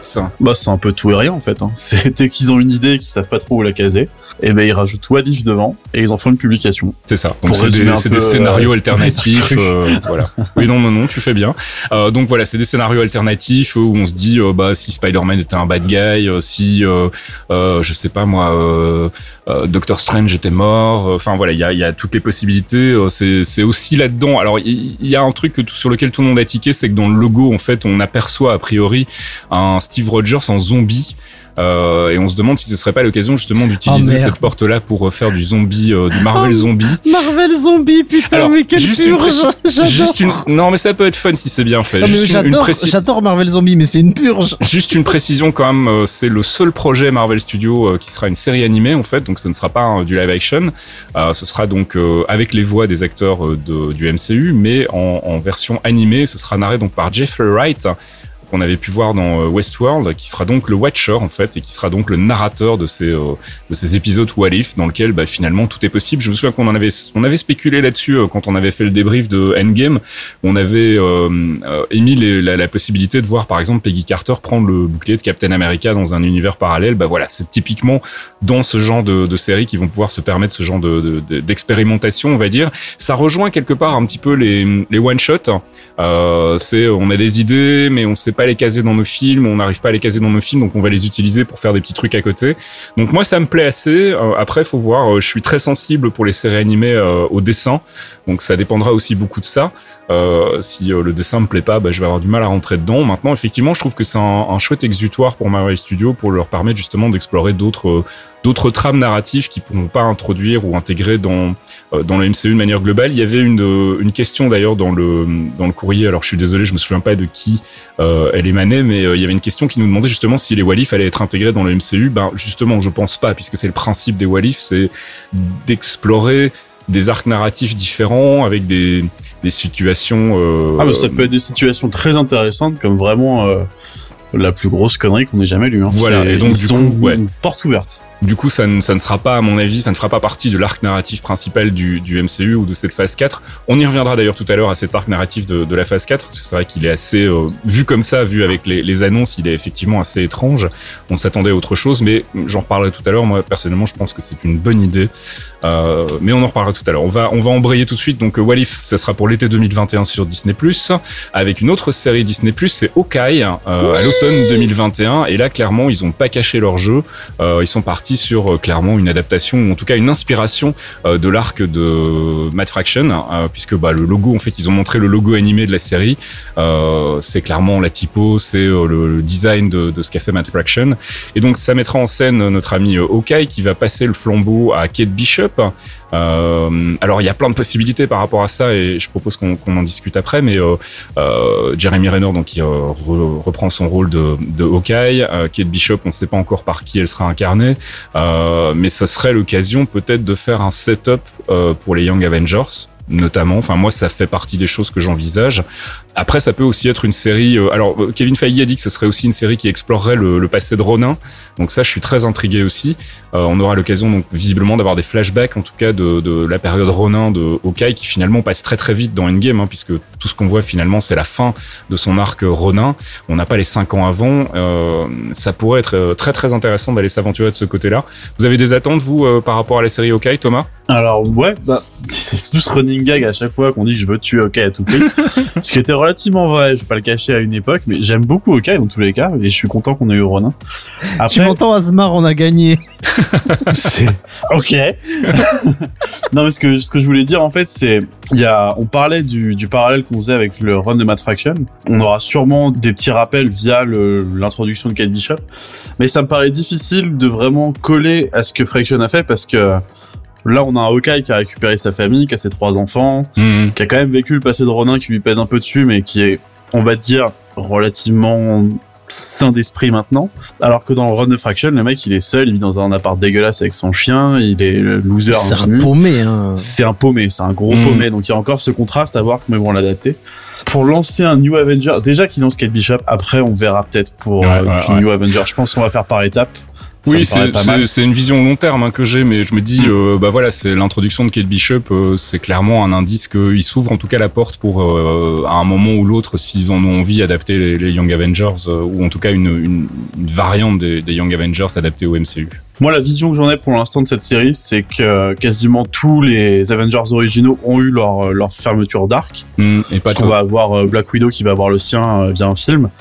Et autant en profiter pour en introduire un nouveau qu'on pourra utiliser ou pas peut-être plus tard via Kate Bishop mm. avec la série d'Okai en fait. Pour moi, pour l'instant, la série Okai, c'est juste ça. C'est juste avoir le, la, le, la fin narrative de l'arc de d'Okai. Et c'est déjà pas mal. Et c'est déjà ah, pas mal, effectivement. Des attentes, toi, Fox, par rapport à Okai? Moi, j'en ai, j'en ai pas mal parce que on a tendance à oublier que Okai, pendant, pendant longtemps, a été le ciment entre les, les Avengers. Mm -hmm. Euh, avec sa maison, avec sa famille, il a été un point de stabilité pour Natasha. Quand ça allait pas, euh, ils avaient tendance à plus demander à Clint ou à faire confiance à Clint qu'autre chose.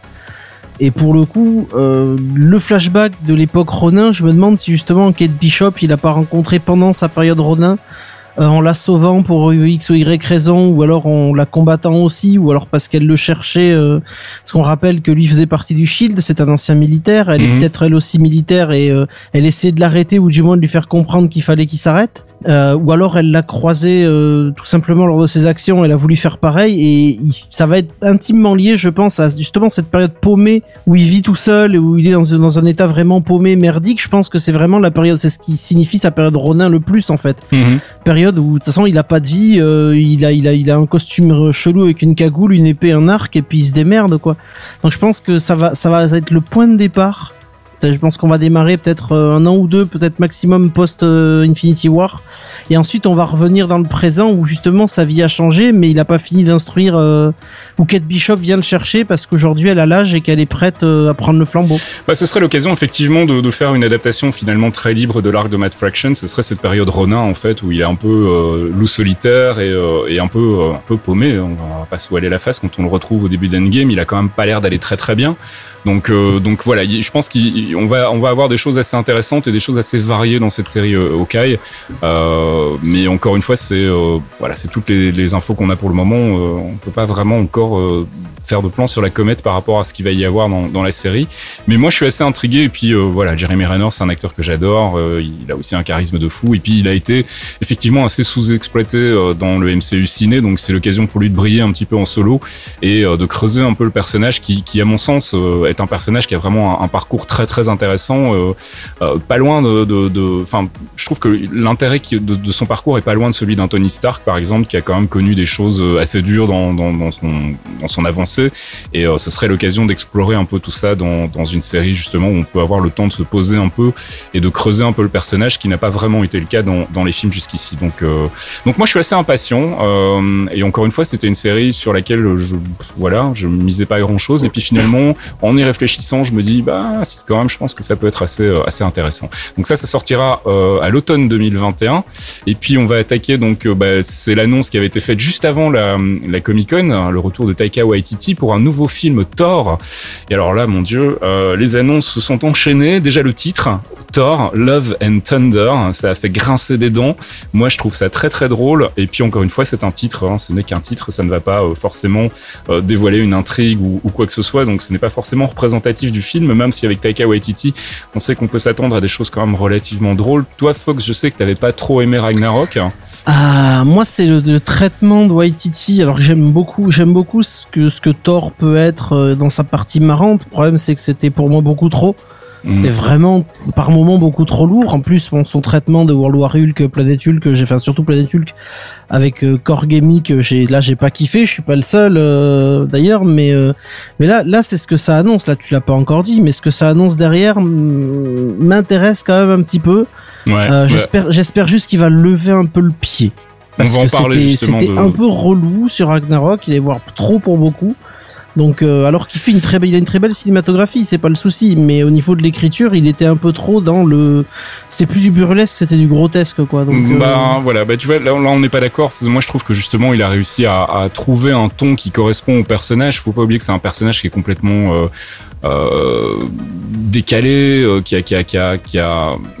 On avait des indices déjà dans le premier Thor. Brana avait essayé de le faire un petit peu, euh, comme tu dis souvent, euh, à la sauce visiteur, mais c'est un peu ça quoi. C'est un personnage qui est finalement un peu comme Captain America, il est pas dans, son élément quoi. Il est euh, il est un peu perdu et puis une fois qu'il est dans le cosmique, ça se barre dans tous les sens. Et moi j'avais trouvé ce finalement très réussi. Et puis bah, on, on va pas se mentir, hein, c'est le film qui a relancé la franchise, donc qu'on aime ou pas, euh, derrière, il faut bien constater que, que Waititi a manifestement visé juste, et donc c'est normal qu'il soit de retour pour ce quatrième épisode. Là où ça devient vraiment très intéressant, c'est le retour de Nathalie Portman, avec bah, non seulement le retour de Jane Foster, donc dans, dans, euh, dans les personnages euh, du film, mais aussi donc a priori une grosse inspiration euh, d'un arc. euh, Thomas, tu peux peut-être nous en parler dans les comics, qui a, qui a fait beaucoup de bruit quand il est sorti, qui est un, arc- un arc assez récent. C'est Jason Aaron, c'est ça? C'est Jason Aaron qui a fait un arc euh, Mighty Thor, si je dis pas de bêtises, où du coup c'est Jane Foster qui, après que Nick Fury, alors ça se passe juste après un autre arc qui s'appelle Original Sins, Ouais. où Nick Fury a, chuch- a chuchoté quelque chose à l'oreille de Thor et directement Thor a perdu, euh, il est plus, il mérite plus de porter euh, Mjolnir en fait. En fait, il, plus il y a worthy. Mjolnir qui, Il est plus J'évite d'utiliser les anglicismes parce que Oui, bah bon, On fait les désolé, mais oui. On a des on a des auditeurs aux oreilles sensibles, on s'excuse, mais c'est vrai que parfois c'est un peu difficile. Et dans le feu de l'action, quand en plus on a des articles en anglais sous les yeux, c'est vrai que parfois c'est un peu difficile. Euh, On, on s'en excuse, on, on va faire des efforts pour plus trop en utiliser, mais c'est vrai que ça, parfois les anglicismes, gaffe. c'est c'est c'est pas facile de les éviter. Pardon, je t'ai interrompu du coup. Pas de souci. Donc du coup, on a Thor en fait qui est sur la lune avec euh, Nick Fury qui lui chuchote ce petit truc et il perd euh, l'utiliser. Il peut plus utiliser Mjolnir. Mjolnir qui reste sur la lune. Et on découvre que bah, Jane Foster le, le- le récupère et devient euh, la nouvelle Thor, donc une Mighty Thor. Beaucoup l'appellent Female Thor et c'est marrant parce que du coup euh, Taika Waititi a fait une correction sur Twitter en disant c'est pas Female Thor, c'est Mighty Thor. Bah, oui, puis dans, dans les Ouais. comics, elle s'appelle Thor tout court en fait. hein. Il y a même pas Bah, d'adjectif. euh, C'est ça, parce qu'en fait, on se rend compte que Thor, c'est pas un nom, c'est un titre qu'on récupère avec Mjolnir. Et du coup, bah, le Thor que nous on connaît devient Odinson et Jane Foster Bah, il devient redevient Thor. Odin, il redevient Odinson en fait, parce que le premier run euh, avant Mighty Thor, c'était Thor Goddess of Thunder, C'est ça, ouais. qui était en qui était en cet épisode que j'ai adoré pour le coup, et on, on apprend super tard que que Jane que c'est Jane Foster qui est en fait euh, la le C'est vrai que j'ai le un nouvel spoilé en fait. J'ai Oui, mais en fait- spoilé, en fait. Bah, en même temps, ils l'ont spoilé aussi, donc c'est que visiblement Oui, ils vont pas jouer sur l'effet il de lui file le surprise non marteau- Il lui plus. file le marteau dans les mains direct. Donc Oui, elle- elle porte Ah le marteau contre, sur elle, scène et tout. non, ouais. elle le récupère. Ça, j'en suis sûr. Elle le récupère sur la lune. Je sais plus comment. Non, non, je parlais, euh, je parlais. euh, Enfin, elle le récupère seule. Elle est seule. Le, le- dans le dans le comics, en fait, au moment où Thor justement lâche le marteau quand Nick Fury lui dit quelque chose à l'oreille, il lâche le marteau. Le marteau tombe. Il peut plus le relever. Des mois passent. Et au moment où Odin revient, et ça c'est fabuleux parce que t'as Odin qui revient en mode gros con parce que faut pas oublier, dans les comics c'est vraiment un gros con. Ah oui, c'est un gros. C'est un, c'est un vraiment un sale con Odin dans les comics. Nous on a un, un Odin qui était un peu voilà un peu patriarche mais sympa.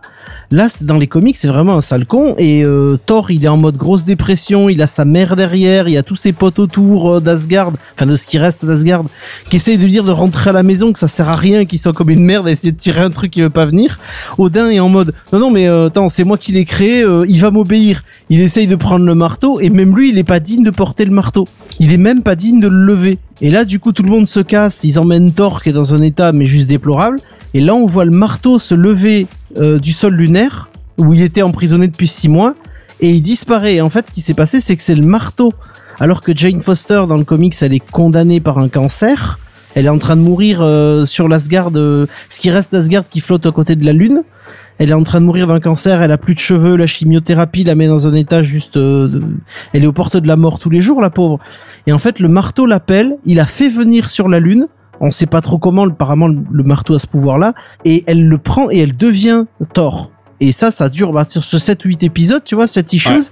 Et c'est là que Thor, justement, quand euh, il y, a, y a Odin, il y a les autres autour d'elle, et qui découvre que c'est Jane, enfin qui découvre que, que, que c'est vraiment euh, Mjolnir qui l'a choisi, là, lui, lui il, il leur dit directement, euh, Thor, euh, le nom de Thor ne doit pas euh, n'est pas n'est pas mon nom, c'est le nom qui de celui qui dispose des pouvoirs et donc est digne d'être le porteur du marteau. Son nom c'est juste Thor et même elle au début tu vois elle est là non non mais je veux pas. Alors, il y a, il y a- il y a un problème par rapport à ça, effectivement, qui a été soulevé aussi dans les questions qu'on a eues sur Twitter, c'est que le marteau, bah, il y en a plus, en fait, là, logiquement, puisque il avait ça. été détruit par On a Hela, plus et puis celui qui a été récupéré par Captain America, il a été replacé à Asgard, donc on verra comment ça se passe. Je pense que ce sera une adaptation, encore une fois, assez libre. Le fait Oui, qu'ils aient déjà bien faire avec Stormbreaker plutôt qu'avec. Voilà, et puis le fait qu'ils aient déjà spoilé le fait que euh, Nathalie Portman incarne euh, la nouvelle Thor euh, féminine, donc euh, female Thor, ce qu'il faut surtout pas dire donc. Euh, je pense que s'ils l'ont spoilé déjà à la SDCC, c'est que c'est pas un élément principal de l'intrigue, donc euh, à mon avis ça va être assez différent, mais du coup voilà, je suis très intrigué parce que je pensais qu'on en avait fini avec Nathalie Portman dans le, le MCU, les, les scènes de- d'elle dans le dans Endgame en fait sont des scènes euh, qui avaient été tournées pour euh, de Dark World et qui n'avaient pas été utilisées, donc elle est même pas revenue en fait pour le tournage de Endgame. Donc euh, on pensait que la- l'actrice avait décidé d'arrêter et donc manifestement là ils ont réussi à la convaincre de revenir. Donc moi je suis très très impatient. Ils, étaient- Et puis surtout, ils il y étaient en froid après Dark World. Je sais pas s'ils étaient en froid. Non, je crois pas. Je crois qu'elle avait juste, elle en avait juste marre de faire des films de super-héros. Mais ce qui m'intéresse aussi, c'est de voir la, la dynamique qui va se créer entre euh, entre Thor, entre Valkyrie et entre Jane Foster. Je pense que les trois, il peut y avoir une dynamique vraiment très intéressante, sachant qu'on n'aura plus de Loki, euh, qui était quand même un élément important de la franchise Thor jusqu'ici. Euh, je pense que Valkyrie va reprendre peut-être un peu ce rôle de, comic relief, comme on dit. Désolé encore un anglicisme, mais de euh, soulagement comique dans le, film. Donc moi, ça m'intéresse de voir le triangle, sachant qu'on a un personnage en plus Valkyrie qui a été officiellement annoncé comme bisexuel. Donc il y a possiblement des triangles amoureux un peu compliqués qui peuvent se mettre en place. Donc il y a plein de choses qui, m'intéressent dans ce quatrième Thor. Outre le fait que, Jane Foster prenne le marteau, il y a, vraiment plein d'autres choses potentielles. Et donc a priori, ce serait le dernier film de la phase 4. Donc là aussi, il y a un côté euh, euh, encore une fois, est-ce que ça va être une transition ou est-ce que ça va se limiter à une transition dans la scène euh, post-générique comme c'était le cas pour Ragnarok euh, Je sais pas très bien, mais voilà, très intrigué et puis surtout, bah, personnellement très content de savoir que Taika Waititi rempile parce que pour le coup, moi je suis je suis fan du monsieur, donc moi c'est surtout que l'idée elle arrive de nulle part quoi. C'est oui clairement parce que pas longtemps avant la Comic Con en plus, on avait quand même Chris Hemsworth qui disait bah je vais arrêter de faire des films. Oui, on était persuadé que, c'était fini. Hein. Ouais, ouais, on était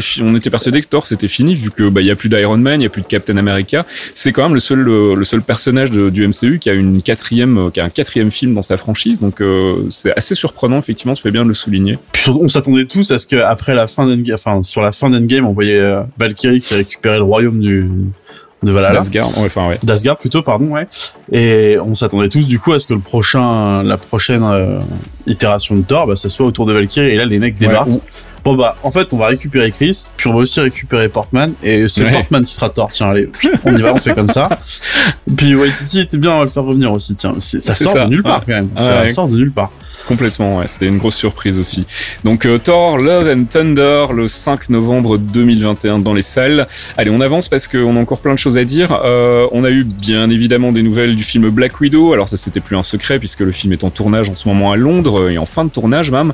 Le film sort le 1er mai 2020 euh, avec quelques nouvelles qu'on n'avait pas encore. Euh, alors on savait qu'il y avait euh, donc forcément Scarlett Johansson qui reprenait le rôle de Black Widow. On savait pas trop où ça allait se situer dans la temporalité du MCU. Donc a priori, ce serait bien après Civil War, euh, donc euh, bah, toute la période où euh, on a Captain America qui est devenu nomade, donc tout ce qui précède en fait Infinity War. Donc est-ce qu'on va revoir Chris Evans dans son rôle de Captain America? Fox, t'avais l'air de penser que oui. moi, je suis pas convaincu, mais c'est vrai que c'est une possibilité parce que temporellement, ça, ça colle. Hein. Non, mais Captain America, je pense qu'on va le voir parce qu'il est lié à cette époque-là. C'était quand même le leader. Il les a, il a libéré tous les autres, Hawkeye, Ant-Man, tout ça, mhm. avant qu'Ant-Man soit quitté euh, soit, sorti du raft euh, pour euh, pour être pour être lui aussi en course en fait. Parce que après il se fait réarrêter mais ils étaient tous en fuite et en cavale pendant des mois. Mhm. donc je pense que Captain Captain va avoir va avoir un peu de pression à un moment là-dessus. Ou alors pas du tout parce que ça dépend l'époque. Si, si on est si on est bien dans une époque bien ancienne il se peut que on ait carrément pas du tout de lien avec avec Cap pour pour les bah, flashbacks ou pour la distance après de, Super War, donc logiquement à mon avis vie, c'est juste après l'évasion du raft. Donc je pense que c'est déjà euh, euh, ce qu'on a appelé les. Euh, c'était quoi? C'était les. C'était pas les New Avengers. C'était quoi Il y avait un, titre semi-officiel. Les Secret Avengers. Les Secret Avengers. Voilà, c'est ça. Les Secret Avengers. Et tu, tu, on en parlait, on en parlait aussi en antenne. C'est une des autres grosses annonces de ces SDCC. C'est l'arrivée du bad guy en fait de Black Widow. Parce que jusqu'ici, très honnêtement, Black Widow était un projet qui moi me branchait pas spécialement. je trouvais qu'on avait fait un peu le tour du perso et je voyais pas trop comment on pouvait rendre ce film intéressant. Et Fox, euh, ils ont trouvé le moyen de le rendre intéressant en amenant un bad guy qu'on espérait voir dans le MCU depuis très très longtemps et qu'on n'imaginait pas voir débarquer dans Black Widow. On espérait le voir euh, il y, a, y a presque 5 ans. Euh, on espérait le voir apparaître dans Agents of Shield. Il s'agit évidemment du maître de corvée, connu aux États-Unis sous le nom de Taskmaster, qui est un de mes super vilains que j'adore, ce qu'il est juste incroyable. ses capacités spéciales sont un peu particulières vu que le monsieur en lui-même est un spécialiste de l'apprentissage rapide, c'est-à-dire qu'il peut mémoriser n'importe quel style de combat en quelques secondes. Euh, on parlait de Captain America, il est peut-être lié, à, il est lié Captain America dans les comics.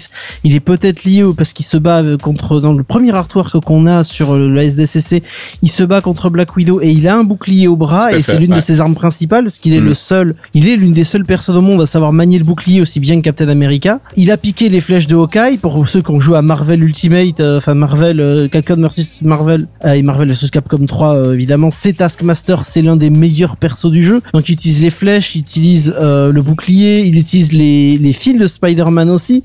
Donc ça pourrait être ça pourrait être assez drôle de voir que ce personnage-là, soit c'est un, un agent du Raft qui a craqué, soit c'est un mec d'Hydra qui en veut définitivement au Captain, soit c'est euh, un chasseur de primes qui a été embauché pour les retrouver par Ted Ross. Ça pourrait être drôle aussi. Mais je suis très très chaud par, ce, par cette annonce-là et ce personnage-là évidemment. Ouais, tout à fait. Donc euh, Taskmaster en Big Bad a priori donc de Black Widow avec aussi euh, au générique euh, David Harbour qu'on a vu dans Stranger Things qui jouera donc euh, The Red Guardian. C'est quoi C'est un espèce de Captain America russe? C'est alors justement, j'allais en parler parce que David Harbour, en fait, c'est. Alors, je suis très content qu'on ait Taskmaster, mais David Harbour, c'est ma plus grosse interrogation autour du film parce que comme Ouais. tu le dis, il joue Red Guardian.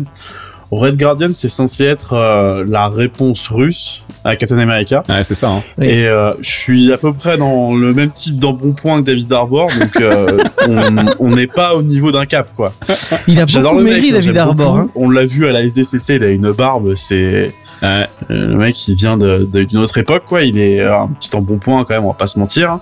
Et il est à l'opposé de ce que je m'imagine pour un pour un- une, op- une opposition à Captain America, on va dire. Après, après, ils peuvent nous faire une Hank Pym, hein, donc nous faire un Red Guardian à la retraite ou euh, sur en fin de carrière, Exactement, tu vois. Donc ouais. euh, ça pourrait être un truc qui tient la route, sachant que l'antagoniste a priori direct euh, en dehors de Taskmaster, donc serait Yelena, donc qui est une espèce de, de sœur, on va dire entre guillemets de, de Black Widow, qui sera incarnée par Florence Pugh, qui est donc ouais ça, c'est une, autre Black Widow en fait, c'est une nana qui a suivi la, la même formation, hein, c'est ça si je dis pas de bêtises. Mhm. hein. C'est ça, parce que normalement c'est celle qui est censée reprendre le rôle de Black Widow quand Voilà.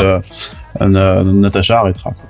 Donc euh, voilà, il y aura aussi Rachel Weisz dans le rôle de Melina. Melina, ça vous parle, vous, euh, comics Marvel, ou bien c'est un personnage qui a été créé pour le film Là, moi non, j'ai fait euh, quelques recherches rapidement, mais j'ai peut-être pu passer à côté et j'ai rien trouvé Peut-être un qui pourrait alors. coller, ouais. Un rien rouge, pardon.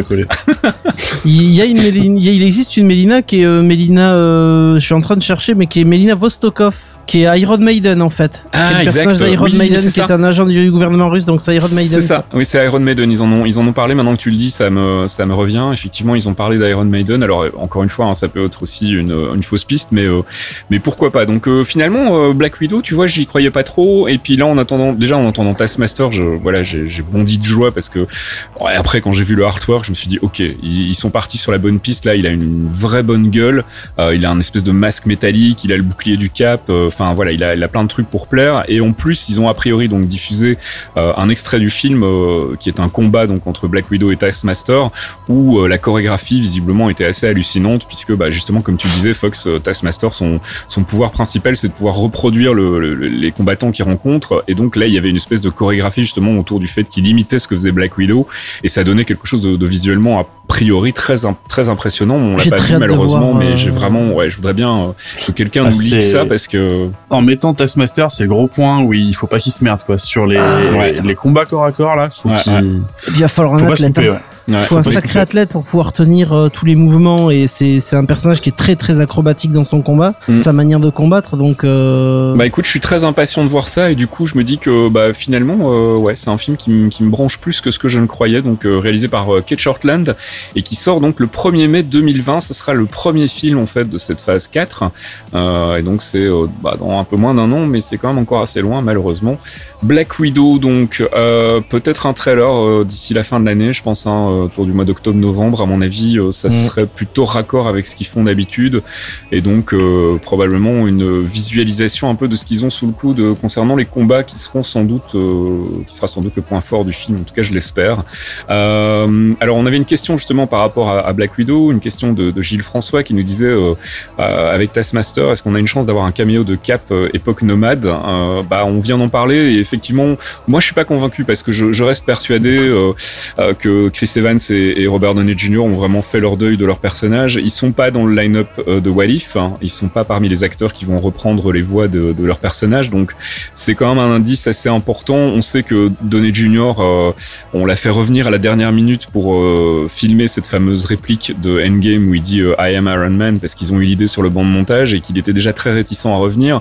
Et je pense que c'est la même chose pour Chris Evans. Maintenant, effectivement, on n'est pas à l'abri d'une surprise et ça pourrait être intéressant d'avoir un petit caméo de, Cap dans le film de, Black Widow, même si je trouve que ça déforcerait un petit peu du coup le propos. Euh, c'est le film de, Bla- de Black Widow, on va le laisser à Black Widow et on va peut-être éviter de, faire des caméos un peu gratuits. euh, D'autant plus que je pense que voilà, il en a pas besoin. Effectivement, il y a un lien avec Taskmaster, mais dans les comics, encore une fois, on n'est pas obligé de, faire exactement la même chose dans les films. Donc euh, moi, j'y crois pas. Toi, Fox, t'as l'air d'y croire un peu plus. Euh, Bah, disons qu'il y, a- il y a une relation très forte entre Natasha et Steve. On rappelle que depuis Winter Soldier, euh, Natasha a toujours été, euh, toujours été là pour Steve Rogers. mhm. Euh, sur Civil War, elle, était, elle était présente aussi après l'attentat, l'enterrement de Peggy. Enfin, ils étaient, ils étaient très très proches. On l'a bien vu dans Endgame. Il était quasiment le seul à venir prendre des nouvelles quand les autres étaient pas en mission en fait. Mhm. Donc, euh, je, je, j'apprécierais, je trouverais que ce serait, euh, je trouve que ce serait normal à la limite d'avoir cette relation entre Natasha et, et, et, Steve, là où malheureusement euh, la pseudo relation qu'on avait entre Natasha et et comment il s'appelle l'autre fifou euh, et Hulk en fait et Banner euh, a totalement disparu post Age of Ultron en fait. Oh, elle était encore. Ouais, elle, elle a disparu un peu par la force des choses euh, vu Oui. ce qui est arrivé au personnage, donc c'était plutôt logique. Mais c'est vrai qu'on en, on avait encore une très légère mention euh, quand, euh, bah, quand euh, ils se retrouvent en fait euh, au moment d'Infinity War et euh, on sent qu'il y avait quand même encore quelque chose entre eux. Euh, et, euh, et ça se sent aussi au moment de l'enterrement de, de Black Widow euh, dans, dans Endgame euh, où on a euh, Hulk qui balance une table euh, à l'horizon. Mais bon, euh, honnêtement, nous, moi, j'y crois pas trop. Euh, Thomas, je sais pas si t'es, euh, plutôt, euh, enfin, si tu penses qu'il y aura un caméo Non. de Captain dans, dans, dans Black non, Widow, moi, je crois crois pas, pas, parce que euh, quand on a les infos, euh, c'est vraiment du, du russe contre russe quand même. Ouais, c'est ça. ouais. Donc ça a l'air assez personnel par rapport à l'histoire de Black Widow. Mhm. Et le, la seule impression que j'ai qu'on ait peut-être une mention quelque part de Captain America, ça va être justement qu'on le disait plus tôt via Red Guardian, qui doit sûrement être un peu le, le, le coach entre guillemets on va dire de Taskmaster, des Black Widow et tout ça. Ouais, tout à fait. Mais je pense que ça va rester très centré sur Black Widow et sur son sur son passé russe. Donc une histoire quand même vachement personnelle.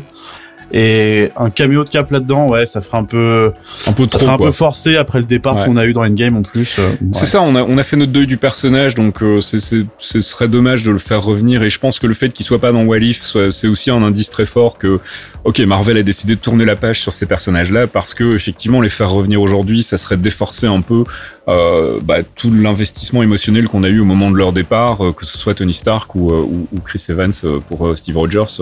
c'est vrai que ça, ça, ça ferait un peu tâche. Enfin, moi, je, je, voilà, à moins que ce soit vraiment super bien fait d'une manière très originale, je serais un peu triste effectivement qu'on le revoie. Maintenant, c'est un préquel, ça se passe après Civil War, au moment des Secret Avengers, donc bah ça serait logique aussi quelque part, mais mais c'est pas nécessaire. Donc on, verra.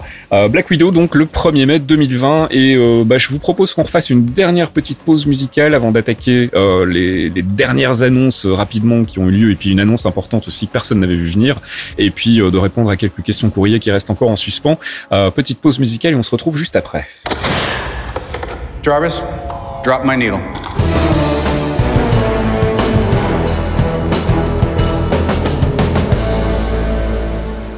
Jarvis Drop My Needle, deuxième pause musicale de ce 60e épisode des Clairvoyants avec un autre extrait de la bande-son d'Endgame, toujours signé Alan Silvestri, c'est le morceau qui clôture l'album euh, et qui clôture le film aussi d'ailleurs si je ne dis pas de bêtises, Main on Hand.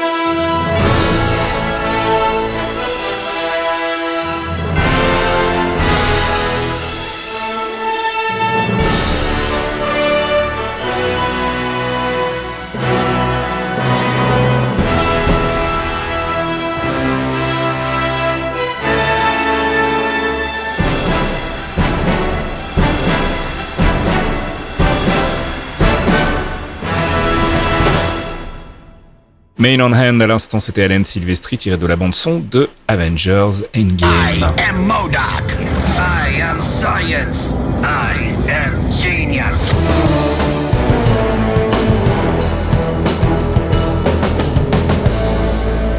Dernière partie de cette phase 4, annonce phase 4 en tout cas, euh, puisque bah, Kevin Feige a annoncé très rapidement en fin de conférence, donc euh, bah, tout ça, ils n'avaient pas pu parler de d'autres films, euh, mais qu'il les a quand même malgré tout confirmés. Euh, c'est Guardians of the Galaxy Volume 3, Captain Marvel 2 et Black Panther 2. Euh, il a aussi signalé qu'ils avaient commencé à bosser sur les Fantastic Four et a priori aussi sur les mutants. Il n'a pas parlé du X-Men et euh, beaucoup de gens ont tiqué là-dessus, mais ça, on aura l'occasion d'en reparler dans les émissions suivantes. Sera un peu tôt encore de se lancer là maintenant tout de suite. Euh, en revanche, petite précision, donc parce que j'ai vu la question popper quand même régulièrement, c'est bien la phase 4 complète. Euh, Kevin Feige l'a confirmé dans une interview post-SDCC. Euh, ce qu'ils ont annoncé là, c'est bien la phase 4 euh, intégrale. Donc il n'y aura pas euh, effectivement de gros team-up à la fin comme on avait l'habitude euh, avec les phases précédentes via les films Avengers. Alors on peut en parler tout de suite. Hein. Ça vous a surpris vous qui est pas euh, qui pas ce- cette espèce d'apothéose avec un, un film où on retrouve plusieurs personnages qui se mettent ensemble. Je suis pas spécialement choqué en fait, dans le sens où on a déjà plusieurs team-up euh, entre Falcon et, euh, et, et Winter Soldier, euh, Vanda et Doctor Strange, Vision, enfin les trois quoi. Euh, derrière on a Thor euh, qui va pas être seul non plus, Black Widow qui va pas être seul puisqu'il c'est post post Civil War, il va y avoir certainement Clint euh, et d'autres d'autres personnages euh, avec lesquels elle va pouvoir travailler. Donc le fait qu'il y ait plein de petites équipes permet d'avoir de la continuité. On n'est pas en phase d'avoir un gros team-up. Euh, Captain Marvel 2, on verra ce que ça donne. Les Guardians, c'est un team-up euh, tout seul. On va voir si on aura le les Asgardians of the Galaxy ou pas, parce que pour Mais là, pour le coup, on est déjà dans la phase 5, en fait. Hein, donc, Voilà, euh, c'est moi, ça, on Moi, je parlais c'est- vraiment pour la c'est- phase 4 euh, telle qu'elle a été c'est c'est annoncée. là on est on est limité donc euh, la reconstruction des Guardians je sais la reconstruction des Guardians de Captain Marvel de Black Panther 2 c'est beaucoup plus tard ça nous amène Ouais. à 2022 Ouais. là on est on est sur sur deux années on va dire une grosse année et demie de transition Mm. Ce qui est normal parce qu'il faut quand même encaisser euh, le fait d'avoir eu 12 ans de production à ce rythme-là euh, avec des, des personnages aussi euh, aussi forts aussi il faut Mm. faut que ça se tasse un peu dans l'esprit des gens tu leur mets pas un gros team-up au bout de deux ans en leur disant eh voilà c'est les nouveaux Avengers ah ouais mais la moitié ont pas été introduits Ouais, ou ouais, ouais. comment ils gèrent tout ça donc ils ralentissent un peu le rythme notamment sur 2020 ce que je trouve plutôt bien avec deux films au lieu de trois et puis les séries vraiment en fin d'année pour lancer Disney+. 2021 est, pour, est plus chargé pour les gros fans, les true believers qui veulent euh, tout mater, donc voir toutes les séries Netflix et tous les films. Là, c'est très chargé pour le coup. Mhm. Euh, mais mais de base je suis pas je suis pas vraiment surpris puisqu'on nous donne quand même des des moments où t'as des des morceaux de l'équipe qui font des trucs et qui qui vivent leur vie en fait parce qu'on voit le temps euh, on voit le, ce qu'on a- ce que j'appelle l'aftermath mais c'est ça le l'après endgame où vraiment ils commencent à, à développer chacun un chemin un peu différent les uns des autres Thomas, un avis sur cette phase 4 Ça t'a surpris, toi, qu'il n'y avait pas de team-up à la fin? Non, du tout. Mais la, la, la structure de la phase 4 me choque absolument pas parce qu'on sort de 10 ans d'un arc narratif euh, complet. Ouais. Et qu'on a eu beaucoup de départs quand même à la fin. Et là, il faut commencer à restructurer avant de repartir sur un nouvel arc. Donc là, on a, on a quand même quelques, quelques licences qui sont sur la fin, donc Black Widow ou Hawkeye. Mais on voit que c'est principalement du, du renouveau et de la mise en place de choses qu'on connaissait pas pour peut-être remettre des bases Mm. et en phase 5 enchaîner sur un nouvel arc euh, qui durera euh, X années quoi. Bah, je le disais tout à l'heure en début de, podcast. Je disais que moi, je, trouvais que c'était une décision très intelligente. Et euh, je vais enfin pouvoir expliquer pourquoi. Euh, je pense qu'en fait, là, ils, font un choix qui est euh, surprenant pour euh, probablement pas mal de gens qui s'attendaient effectivement à ce qu'on continue la petite routine du on lance des nouvelles franchises, on, continue des franchises existantes et on termine avec un gros team-up à la fin, alors que ce soit les New Avengers, les Young Avengers ou autre chose. Mais pour le coup, en fait, à mon avis, la réflexion qu'ils ont dû se faire, c'est de se dire, ok, on sort d'un truc énorme, on sort de 11 ans de films, de 21 films, d'un Avengers euh, Infinity War et Endgame qui a été euh, Maus, euh, qui a été, euh, qui a explosé les records de partout, avec des personnages effectivement très très forts, très ancrés. Et l'erreur à commettre ici, ce serait de repartir en essayant de faire plus, euh, en disant, ok, comment est-ce qu'on peut monter encore la barre un peu plus haut? Et euh, je pense que ça, ça aurait été, c'était probablement le premier réflexe, si tu veux, c'est de se dire, ok, comment est-ce qu'on peut faire plus maintenant? Et ça aurait été casse-gueule. Et je pense que la décision qu'ils ont prise de, de reposer un peu tout le monde, de, de, se dire ok maintenant on, repart sur un- une nouvelle euh, forme de narration, on va partir sur des phases plus courtes avec des petits arcs, avec des petits team-up euh, de deux ou trois personnages euh, au, maximum. C'est à mon sens la bonne décision parce que justement ça va permettre de comme tu le disais, souffler un petit peu après euh, l'apothéose endgame et de se dire bon bah voilà, on repart, on rejette les bases. Et à mon sens, c'est pas innocent que euh, euh, les films de franchise très connus euh, comme Thor, qui va arriver en toute fin de phase 4, ou bien les Guardians, Captain Marvel, Black Panther seront en phase 5. euh, c'est justement pour donner un peu le temps euh, justement euh, aux gens de souffler et se dire on repart plus petit. On, est monté très très haut. Maintenant on va redescendre et puis on va remonter derrière euh, en phase 5 avec probablement dans la phase 5 une apothéose euh, à la fin. Qui sait avec le multiverse? Qui sait avec l'introduction des Fantastic Four et des mutants? Enfin avec quelque chose d'un petit peu plus J'allais dire vendeur, mais c'est pas vraiment le mot. Enfin, avec quelque chose d'un petit peu plus impressionnant. Et, je trouve que c'est une bonne décision justement de, de profiter de cette phase 4 pour se poser un peu, euh, explorer, euh, comme tu le disais aussi tout à l'heure par rapport à Hawkeye, des arcs qui n'ont pas forcément été bouclés, euh, qui, ou Black Widow, où il manque encore des éléments pour vraiment pouvoir se dire, ok, on a fait le tour du personnage, euh, et euh, explorer de nouvelles formes narratives aussi euh, via les séries Disney+, qui seront donc des arcs sur 6 ou 8 épisodes, donc c'est plus du tout le même genre de, de procédé narratif, c'est plus du tout le même genre d'écriture, donc c'est intéressant aussi de voir ce qu'ils vont faire de ce côté-là. Donc j'ai été agréablement surpris. On va dire que je m'attendais malgré tout à ce qu'ils fassent un team-up à la fin.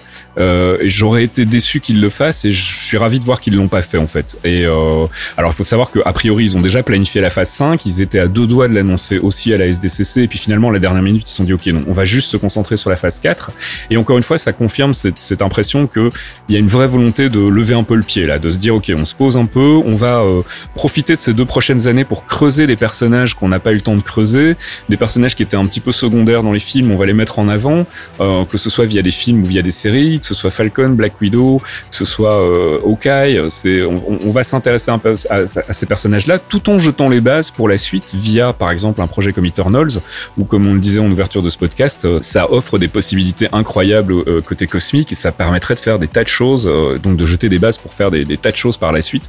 Donc, euh, moi, je trouve que c'est plutôt une bonne chose, en fait, qu'ils aient décidé de se, de se calmer un petit peu et de, de reprendre un peu une petite vitesse euh, plus, euh, plus douce et, euh, et pour mieux reconstruire quelque chose derrière sans avoir envie de, de faire mieux qu'Endgame parce que clairement, ça va pas être possible, quoi. Puis c'est aussi une façon intelligente de surfer sur une chose qu'on n'aime pas avouer qui existe quand même. C'est euh, la fatigue des films de super-héros. Parce que ouais, ouais, clairement. c'est ça surfe sur cette vague en disant ben en, en rechutant un petit peu on va vous proposer pour les fans qu'on a déjà conquis qui sont derrière nous qui nous suivront tout le temps on va proposer des choses qui nous permettront de lancer des, des nouveautés derrière et pour les autres bah, attendez encore un ou deux ans vous aurez les séries pour commencer à tâter le terrain voir si ça vous correspond encore et on, a- on arrivera en 2022-2023 avec euh, bah, les, les licences que vous connaissez donc Black Panther qui a super bien marché Captain Marvel qui a super bien marché etc moi je trouve ça très intelligent pour surfer sur cette vague profiter du fait que ils le savent, ça va redescendre et réattaquer derrière. Ouais. Ouais, tout à fait. Et encore une fois, hein, euh, euh, c'était ce qui avait été euh, globalement annoncé par Kevin Feige. Hein. Il avait dit on va partir sur des arcs narratifs plus courts, on va se concentrer un peu sur des personnages qu'on a peut-être un peu mis de côté et pas forcément reproduire le même canevas que celui qu'on a utilisé pour les trois premières phases. Et, euh, effectivement, comme tu le dis très bien, c'est euh, c'est ce qui va permettre, à mon sens, justement, d'éviter cette fatigue, de se dire ouais, mais on est reparti pour euh, 7 8 films avec à la fin un film Avengers, c'est bon, on connaît la on connaît la chanson, ça nous intéresse plus. Non, là justement, on sait pas du tout où on va. On, en reparlera tout à l'heure dans le courrier, mais il y a une question de, jet à ce sujet-là et effectivement euh, sur le- sur le line-up qui est un peu surprenant et on va pas trop où on va et quelque part moi ça m'arrange en fait. C'est ça maintient la surprise et on se dit bon bah super, on on sait pas encore où ça va en fait. On sait pas si on va avoir des Young Avengers, si on va avoir des New Avengers, si on va avoir euh, un autre team-up euh, et Force peut-être, qui sait. Enfin, tout est possible en fait et, euh, du coup je trouve ça assez intelligent de, miser sur euh, une période beaucoup plus courte pour euh, effectivement explorer de nouvelles pistes, de nouvelles choses comme un Shang-Chi par exemple, qui du coup a tout à fait du sens dans cette nouvelle politique et dans cette nouvelle euh, orientation. Euh, on teste des choses qu'on n'aurait peut-être pas pu euh, tester euh, autrement si on avait décidé de faire plus plus que la phase 3, de faire une phase encore plus grosse, encore plus énorme, avec encore plus de team-up et encore plus de machin. Euh, L'erreur pour moi aurait été d'aller sur des arcs directement comme des Annihilation ou des trucs comme ça, des trucs très attendus. Euh, je pense que ça n'aurait pas marché justement parce qu'effectivement, au bout d'un moment, ça fatigue un peu d'avoir toujours le même canevas qui, se reproduit. Donc, euh, donc je suis assez content finalement de voir qu'ils prennent leur temps là. Ils ont bien raison. Non, juste que ça va être long en fait. Ça va être super long d'attendre. Ouais. Non, non, mais C'est, là, ça euh, va être. c'est- pas mourir mais tout de suite quoi. C'est pas mourir tout de suite, mais c'est je me dis, euh, étant donné qu'on a, un- il y a un gros ralentissement, c'est la première fois pour nous aussi où on va se retrouver avec des périodes où on n'aura Ouais. peut-être pas grand chose à vous annoncer à vous, Tout à fait. les auditeurs, parce que c'est. On, euh, on en reparlera parce que là, bah, c'est l'occasion peut-être de le dire. On va faire une pause donc au mois d'août. On a décidé de pas faire d'émission parce que bah, clairement on n'aura rien à vous dire. Euh, on n'aura clairement pas de nouvelles annonces. Il y aura probablement peut-être un petit peu plus d'éléments à la D23, mais on aura l'occasion d'en reparler en septembre. Donc on va faire une pause au mois d'août et on va profiter du mois d'août pour réfléchir un peu à la manière dont on va fonctionner à partir de, la rentrée. Euh, Est-ce qu'on continue sur le même format? Est-ce qu'on continue par exemple à parler des séries télé aussi?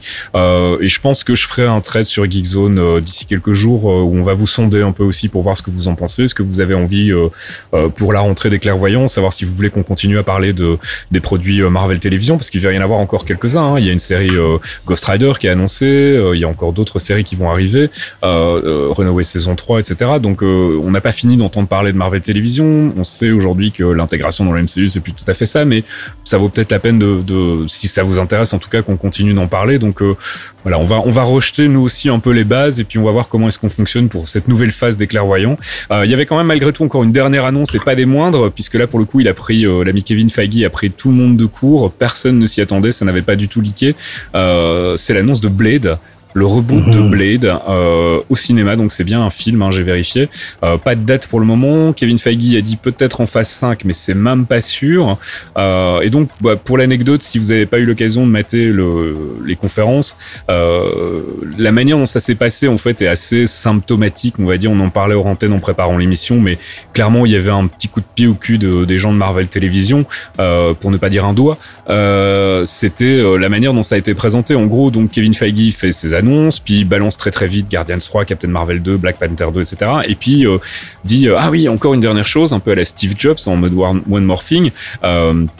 Je voudrais faire monter sur scène un acteur euh, qui a eu plusieurs Oscars, blablabla, donc Mahershala Ali, euh, qui rentre sur scène et c'est tout en fait. On n'a pas d'autres infos à ce moment-là, donc le Ali monte sur scène et bah, clairement tout le monde se pose la question, quoi. Se dit mais c'était Cottonmouth dans la série Luke Cage, donc est-ce que ça veut dire que Cottonmouth arrive dans le MCU ciné, donc ça veut dire que on a enfin une confirmation de l'intégration des séries Netflix dans le MCU ciné et en fait pas du tout euh, puisque Kevin Feige lui dit euh, je pense que t'es venu avec un accessoire t'as pas ta casquette Euh, il sort sa casquette avec le logo Blade sur la casquette et donc là surprise générale euh, l'annonce du reboot de Blade ça, ça vous a fait quel effet vous Fox? Moi, ça m'a fait mourir de rire de base.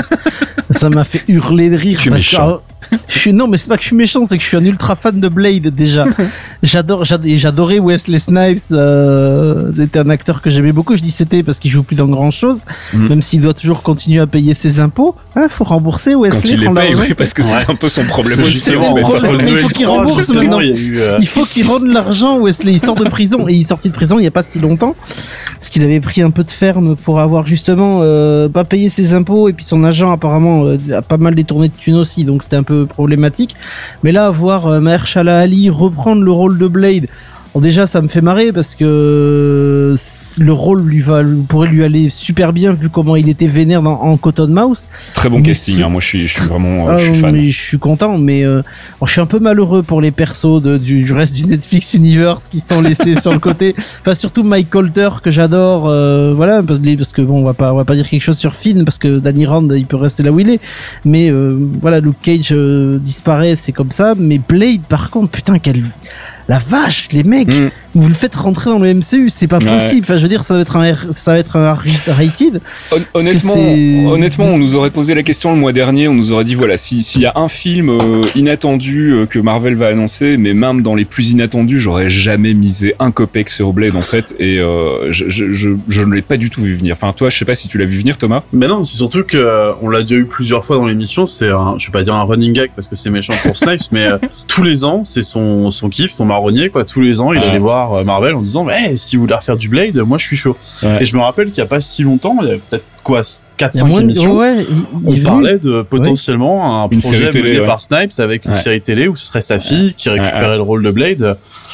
Donc je vais pas dire que je suis entièrement surpris parce que pour moi le, avoir un, un mec comme Snipes qui vient de voir tous les ans pour dire hey Blade vous êtes chaud ou pas t'as forcément le truc qui te reste dans la tête en te disant ça pourrait être potentiellement une bonne idée Ouais.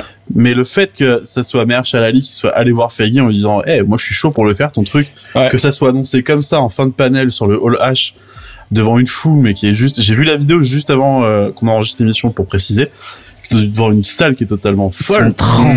ils sont euh, c'est C'est chaud là, quand même. Enfin, les, là. des, des vampires dans le MCU, euh, je veux dire, ok, on est parti loin avec le cosmique, avec les, les multiverses et tout ça, mais les vampires, ça reste quand même un truc très touchy. Euh, Dracula, c'est un personnage dans Marvel aussi, hein, mais euh, mais euh, ouais, je sais pas. Moi, je je- j'aurais vraiment pas misé. Si on si Ah, on m'avait putain. dit, euh, si si tu vas voir ces Blades, je l'aurais pas cru, quoi. Je l'aurais pas cru. Ce qu'il y a, c'est que ça reste team. On va avoir une phase 4 avec un chinois qui tabasse des dragons c'est vrai. et C'est les, vrai. les Eternals vivent dont pendant tu 30 le 000 ans. Donc, euh, C'est vrai, c'est vrai. La c'est manière dont tu le dis, il y a un chinois qui t'a basé dragon. Mais ouais, C'est- mais en fait, c'est c'est le truc. C'est c'est très bien. euh, Quand j'ai vu le fil conducteur, c'est très bien qu'on avait Blade à la fin. Parce qu'au final, ce qu'on se rend compte dans cette phase 4, et tu l'as dit juste avant, c'est qu'ils testent des choses. Ouais, clairement. Donc ouais. voilà, on n'aura pas Blade en phase 4, il sera fait plus tard parce que le projet arrive juste à l'instant. Mais tu sens que là, ils sont en train de tâter le terrain pour euh, bah, placer ce qui, ce qui arrivera après. Donc ils mettent Mhm. euh, les mecs du Shang-Chi, ils mettent les Eternals, ils mettent du Blade, ils mettent même le, le, le projet de le projet de Thor de Taika Waititi.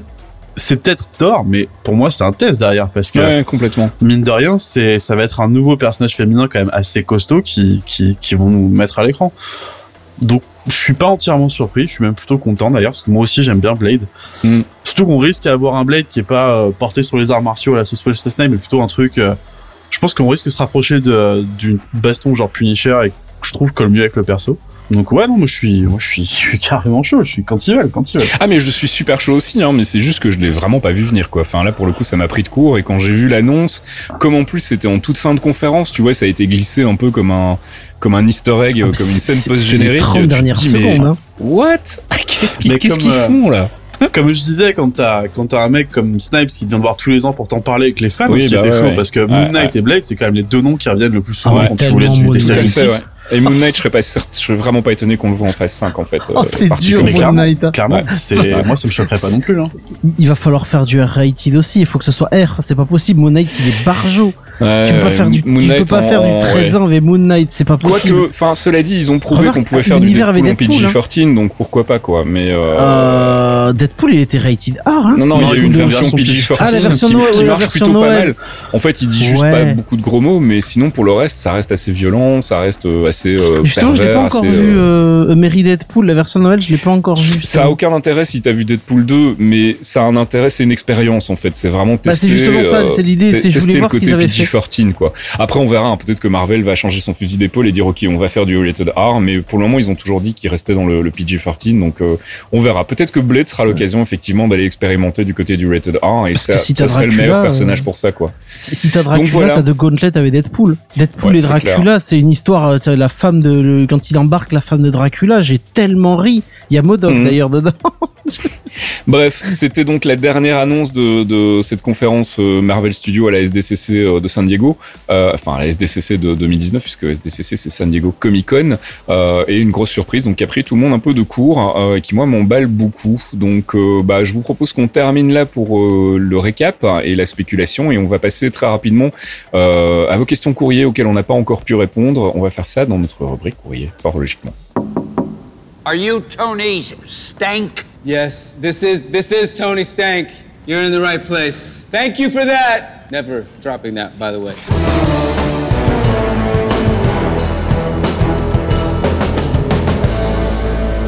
Rubrique courrier donc avec quelques questions de Twitter qu'on n'a pas pu traiter euh, au fil de l'émission. Et d'abord une question de Glooby Boulga qui nous dit y a-t-il des comics euh, majeurs de Blade, Shang-Chi ou des Eternals qui intègrent des persos déjà dispo? Euh, Alors moi ce que je propose c'est que bah, on va planifier forcément des focus dans les mois qui viennent sur ces personnages-là hein, vu qu'on sait maintenant qu'ils vont arriver dans le MCU ça va être l'occasion d'en parler. Euh, mais je vous linkerai en fait euh, avec le dans le biais qui accompagne ce podcast un récap qu'a fait notre incontournable ami de Comics Herald où justement il propose des recommandations de lecture par rapport à toutes les annonces qui ont été faites euh, à la SDCC, y compris les séries télé. Euh, donc c'est plutôt intéressant, ça vous donne déjà des, petites pistes à suivre et un peu de lecture pour euh, la fin des vacances. Donc je vous linkerai ça euh, dans le biais qui accompagne le podcast. Et puis nous, on fera effectivement des, focus comme on a l'habitude de le faire au moment où on se rapprochera de la sortie des films. Donc pas d'inquiétude de ce côté-là, mon cher Globy Boulga. Euh, une autre question qui nous vient de Hakim Madadi, j'espère que je ne massacre pas son nom, euh, qui nous dit Hello et toute l'équipe, déception de ne pas y voir de traces de Miss Marvel, Kamala. Euh, Pensez-vous que son personnage sera introduit dans l'un des films de la phase 4 ou dans les séries? Si oui, dans lequel on aurait le plus de chances de la voir? Euh, alors personnellement, je pense que comme on n'a pas eu les annonces phase 5, il n'est pas impossible qu'elle en fasse partie.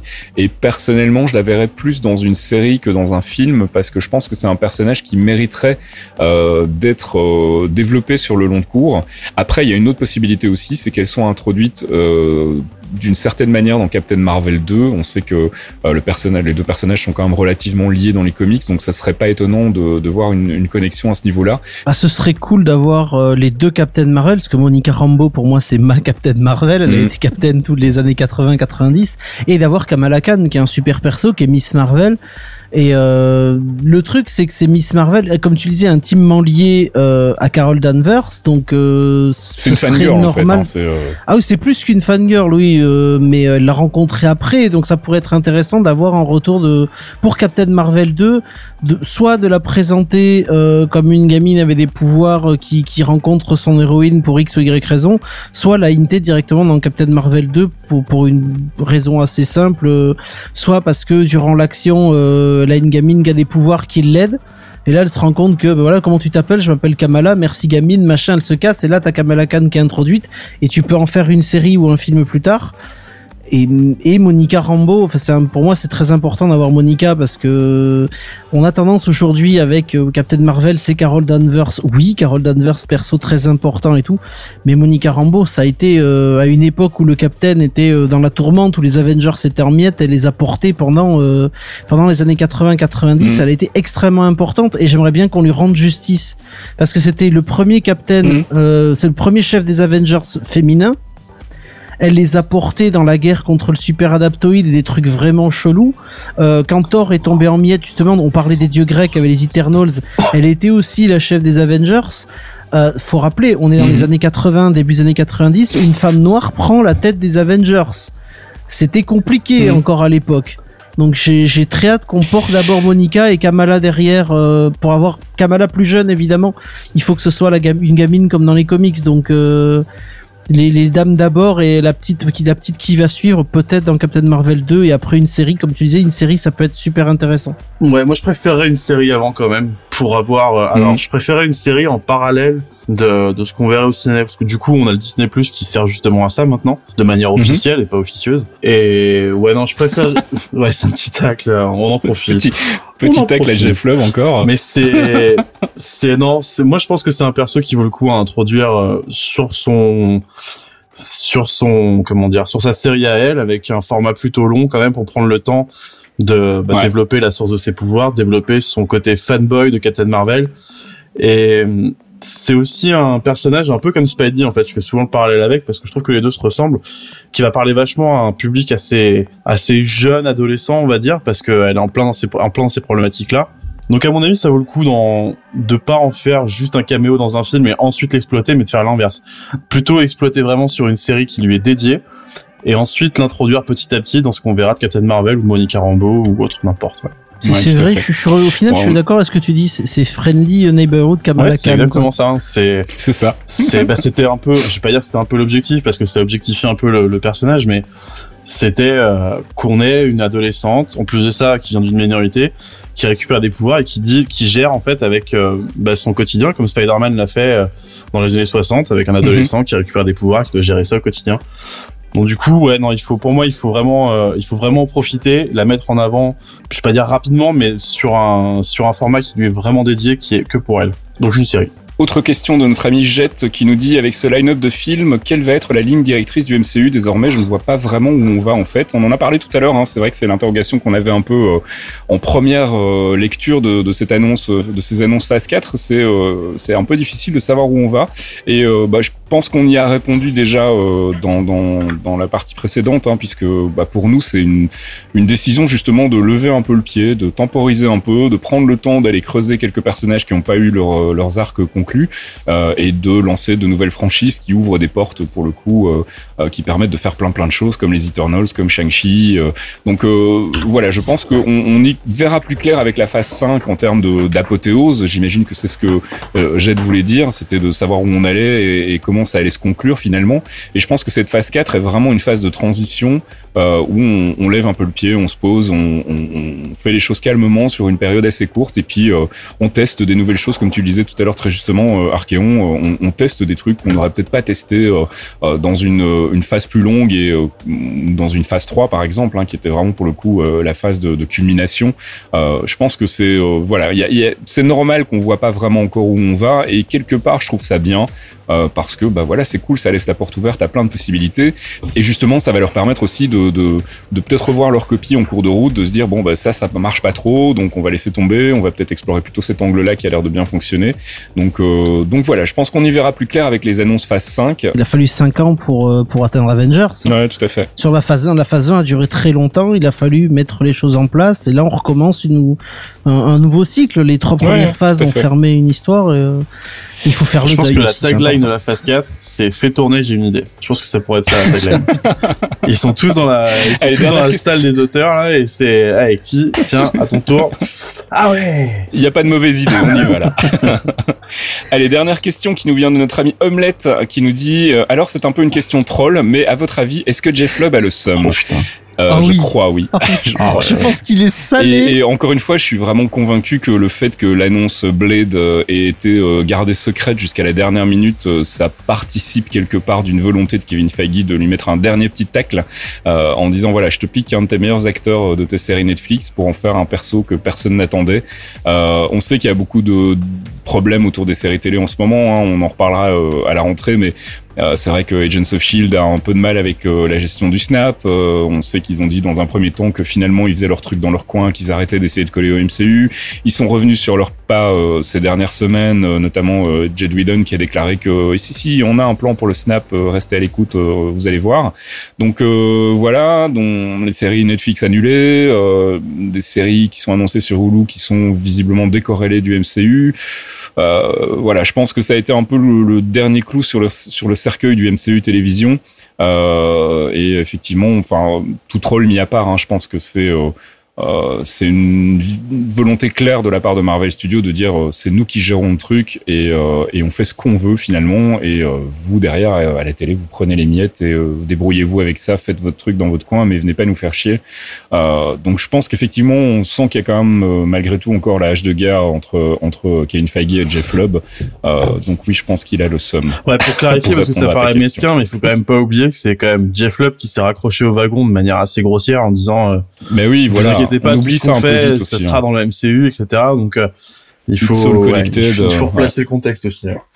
Il a été opportuniste à un moment où euh, personne lui avait rien demandé. Enfin, c'est pas que lui, hein, c'est surtout Ike Perlmutter en fait qui s'est dit, Hum, Oui, mais aussi, ça sent ouais. le pognon là, on va y aller quoi. Et, euh, et où en fait ils y sont allés sans concertation, euh, en se disant, on va faire, euh, on va faire plein de trucs, on va produire des milliards de séries télé euh, et on va faire de la merde aussi parce que Inhumans, oublions jamais quoi. Euh, voilà, donc euh, je peux comprendre quelque part que Kevin Feige est un peu mauvaise et qu'aujourd'hui, bah avec le succès d'Endgame, ils se disent maintenant. j'ai les coups des franches pour vous envoyer chier et je vais pas me faire, je vais pas me priver pour vous le faire savoir. Donc voilà, moi je l'ai vraiment vécu comme un comme un petit tacle, pas forcément gratos. Moi je trouve qu'il est justifié. Euh, on s'est un peu foutu de notre gueule du côté de Marvel Télévision. Nous au début, je me souviens, on était vraiment euh, super emballés. On, était persuadés qu'il allait y avoir des connexions dans tous les sens. Euh, on voyait arriver Scarlet Witch dans Agents of Shield. Enfin, on y croyait quoi. Et on s'est rendu compte quand même assez rapidement que bah, peut-être que c'était pas euh, ce qu'on nous avait promis. Et je comprends qu'aujourd'hui, je, je lisais un thread sur Reddit tout à l'heure d'un mec qui disait je comprends pas, il y a une telle violence à l'égard des séries télé Marvel aujourd'hui, pourquoi, d'où ça vient? Bah la réponse c'est que les gens commencent à se rendre compte qu'on s'est foutu de leur gueule et qu'on on leur a vendu en fait des produits qui sont finalement assez moyens.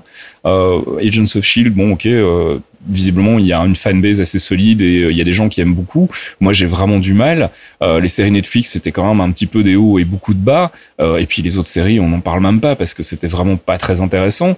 Euh, et on se rend compte aujourd'hui qu'on nous a euh, quasiment forcé en fait quelque part à mater ces séries en nous, en, en- en nous promettant que ça allait être connecté euh, au MCU et finalement on se rend compte que ça allait pas du tout.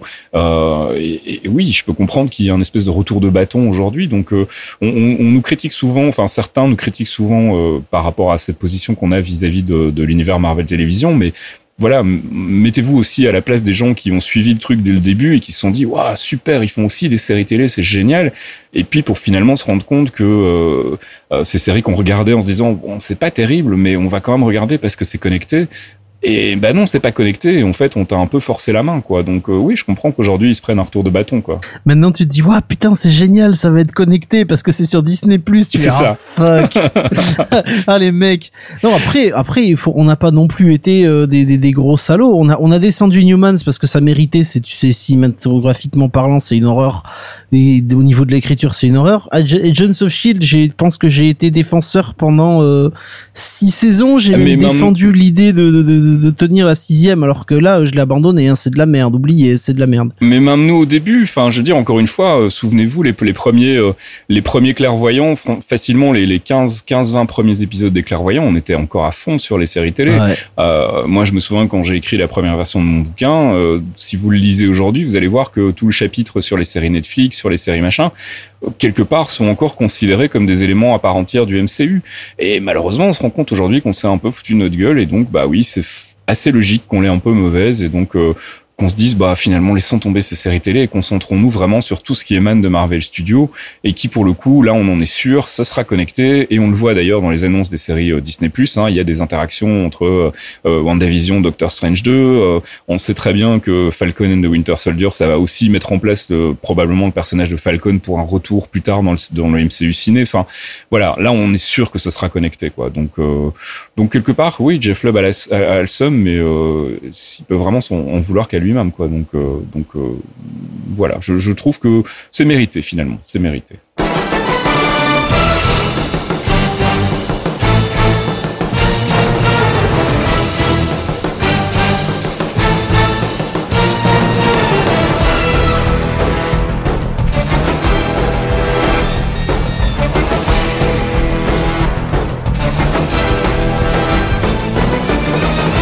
Et c'est la fin de ce 60e épisode des Clairvoyants, un épisode spécial SDCC 2019 avec toutes les annonces Marvel Studios décortiquées. Euh, J'espère qu'on aura répondu à toutes vos questions. Si vous en avez encore d'autres, n'hésitez pas à passer nous voir, euh, que ce soit sur le site geekzone.fr, dans le forum, il y a un thread dédié au MCU, et puis sinon sur Discord, dans la section euh, ciné, télé, comics, on est toujours là pour discuter avec vous euh, des films du MCU avec plaisir. Et puis donc, on- comme on l'a dit, on va faire une pause au mois d'août, il n'y aura pas d'émission. On se retrouve au mois de septembre avec une peut-être une nouvelle formule, on ne sait pas encore trop. On va réfléchir, on va vous demander votre avis aussi, euh, et on recommencera de toute façon, quoi qu'il en soit, à faire des focus, à faire du théocrafting et à vous donner toutes les news du Marvel Cinematic Universe, mais peut-être avec une une présentation un poil différente. On va voir un peu ce qu'on fait. Euh, bah, D'ici là, les gars, passez, euh, j'ai envie de dire de bonnes vacances, même si je sais que vous n'allez pas probablement en prendre. J'aimerais bien prendre 15 jours en août histoire pareil. de mourir. On va surtout aller se rafraîchir un peu là parce qu'il fait vraiment très très chaud. Je vais ouvrir tous mes volets et me foutre à poil dehors. Allez, c'est la fête. Une, image que vous ne vouliez pas, mais vous C'est aurez ça. quand même. Modoc nu. Pensez à Modoc. Pensez à Modoc, c'est mieux. Pensez à Allez, on se Modoc. retrouve au mois de septembre. D'ici là, bah, reposez-vous bien et euh, si vous n'avez pas encore eu l'occasion, euh, allez lire des comics. Euh, je vous linkerai donc les, les recommandations de notre ami euh, Comics Herald pour euh, aller déjà euh, creuser un petit peu les personnages qui nous arrivent pour la phase 4. Nous, en tout cas, on est super emballés. Ciao les gars Des bisous à tous. Salut tout le monde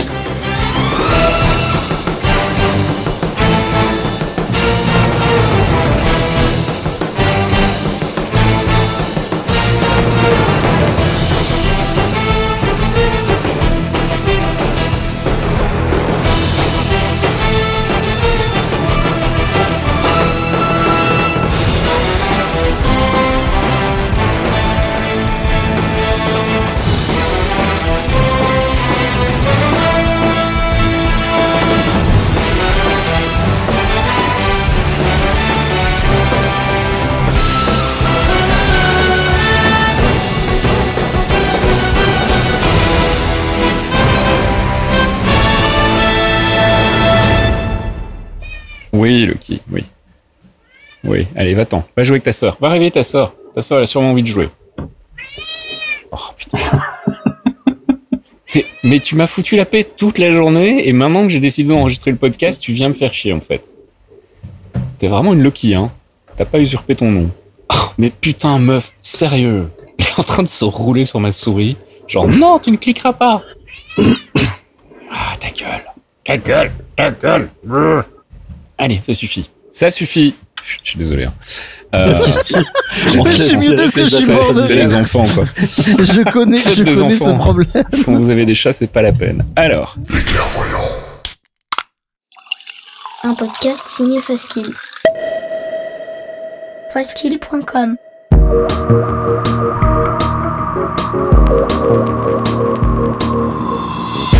Torréfaction, c'est votre rendez-vous hebdomadaire sur geekzone.fr avec une sélection de l'actualité proposée par Caféine et Fastkill. Gaming, culture, software et tech, on fait le tri dans les news de la semaine pour vous proposer un récap digeste d'une demi-heure, histoire de ne rien louper des infos essentielles. Torréfaction, c'est votre rendez-vous avec l'actu geek tous les vendredis matins à 8h sur geekzone.fr.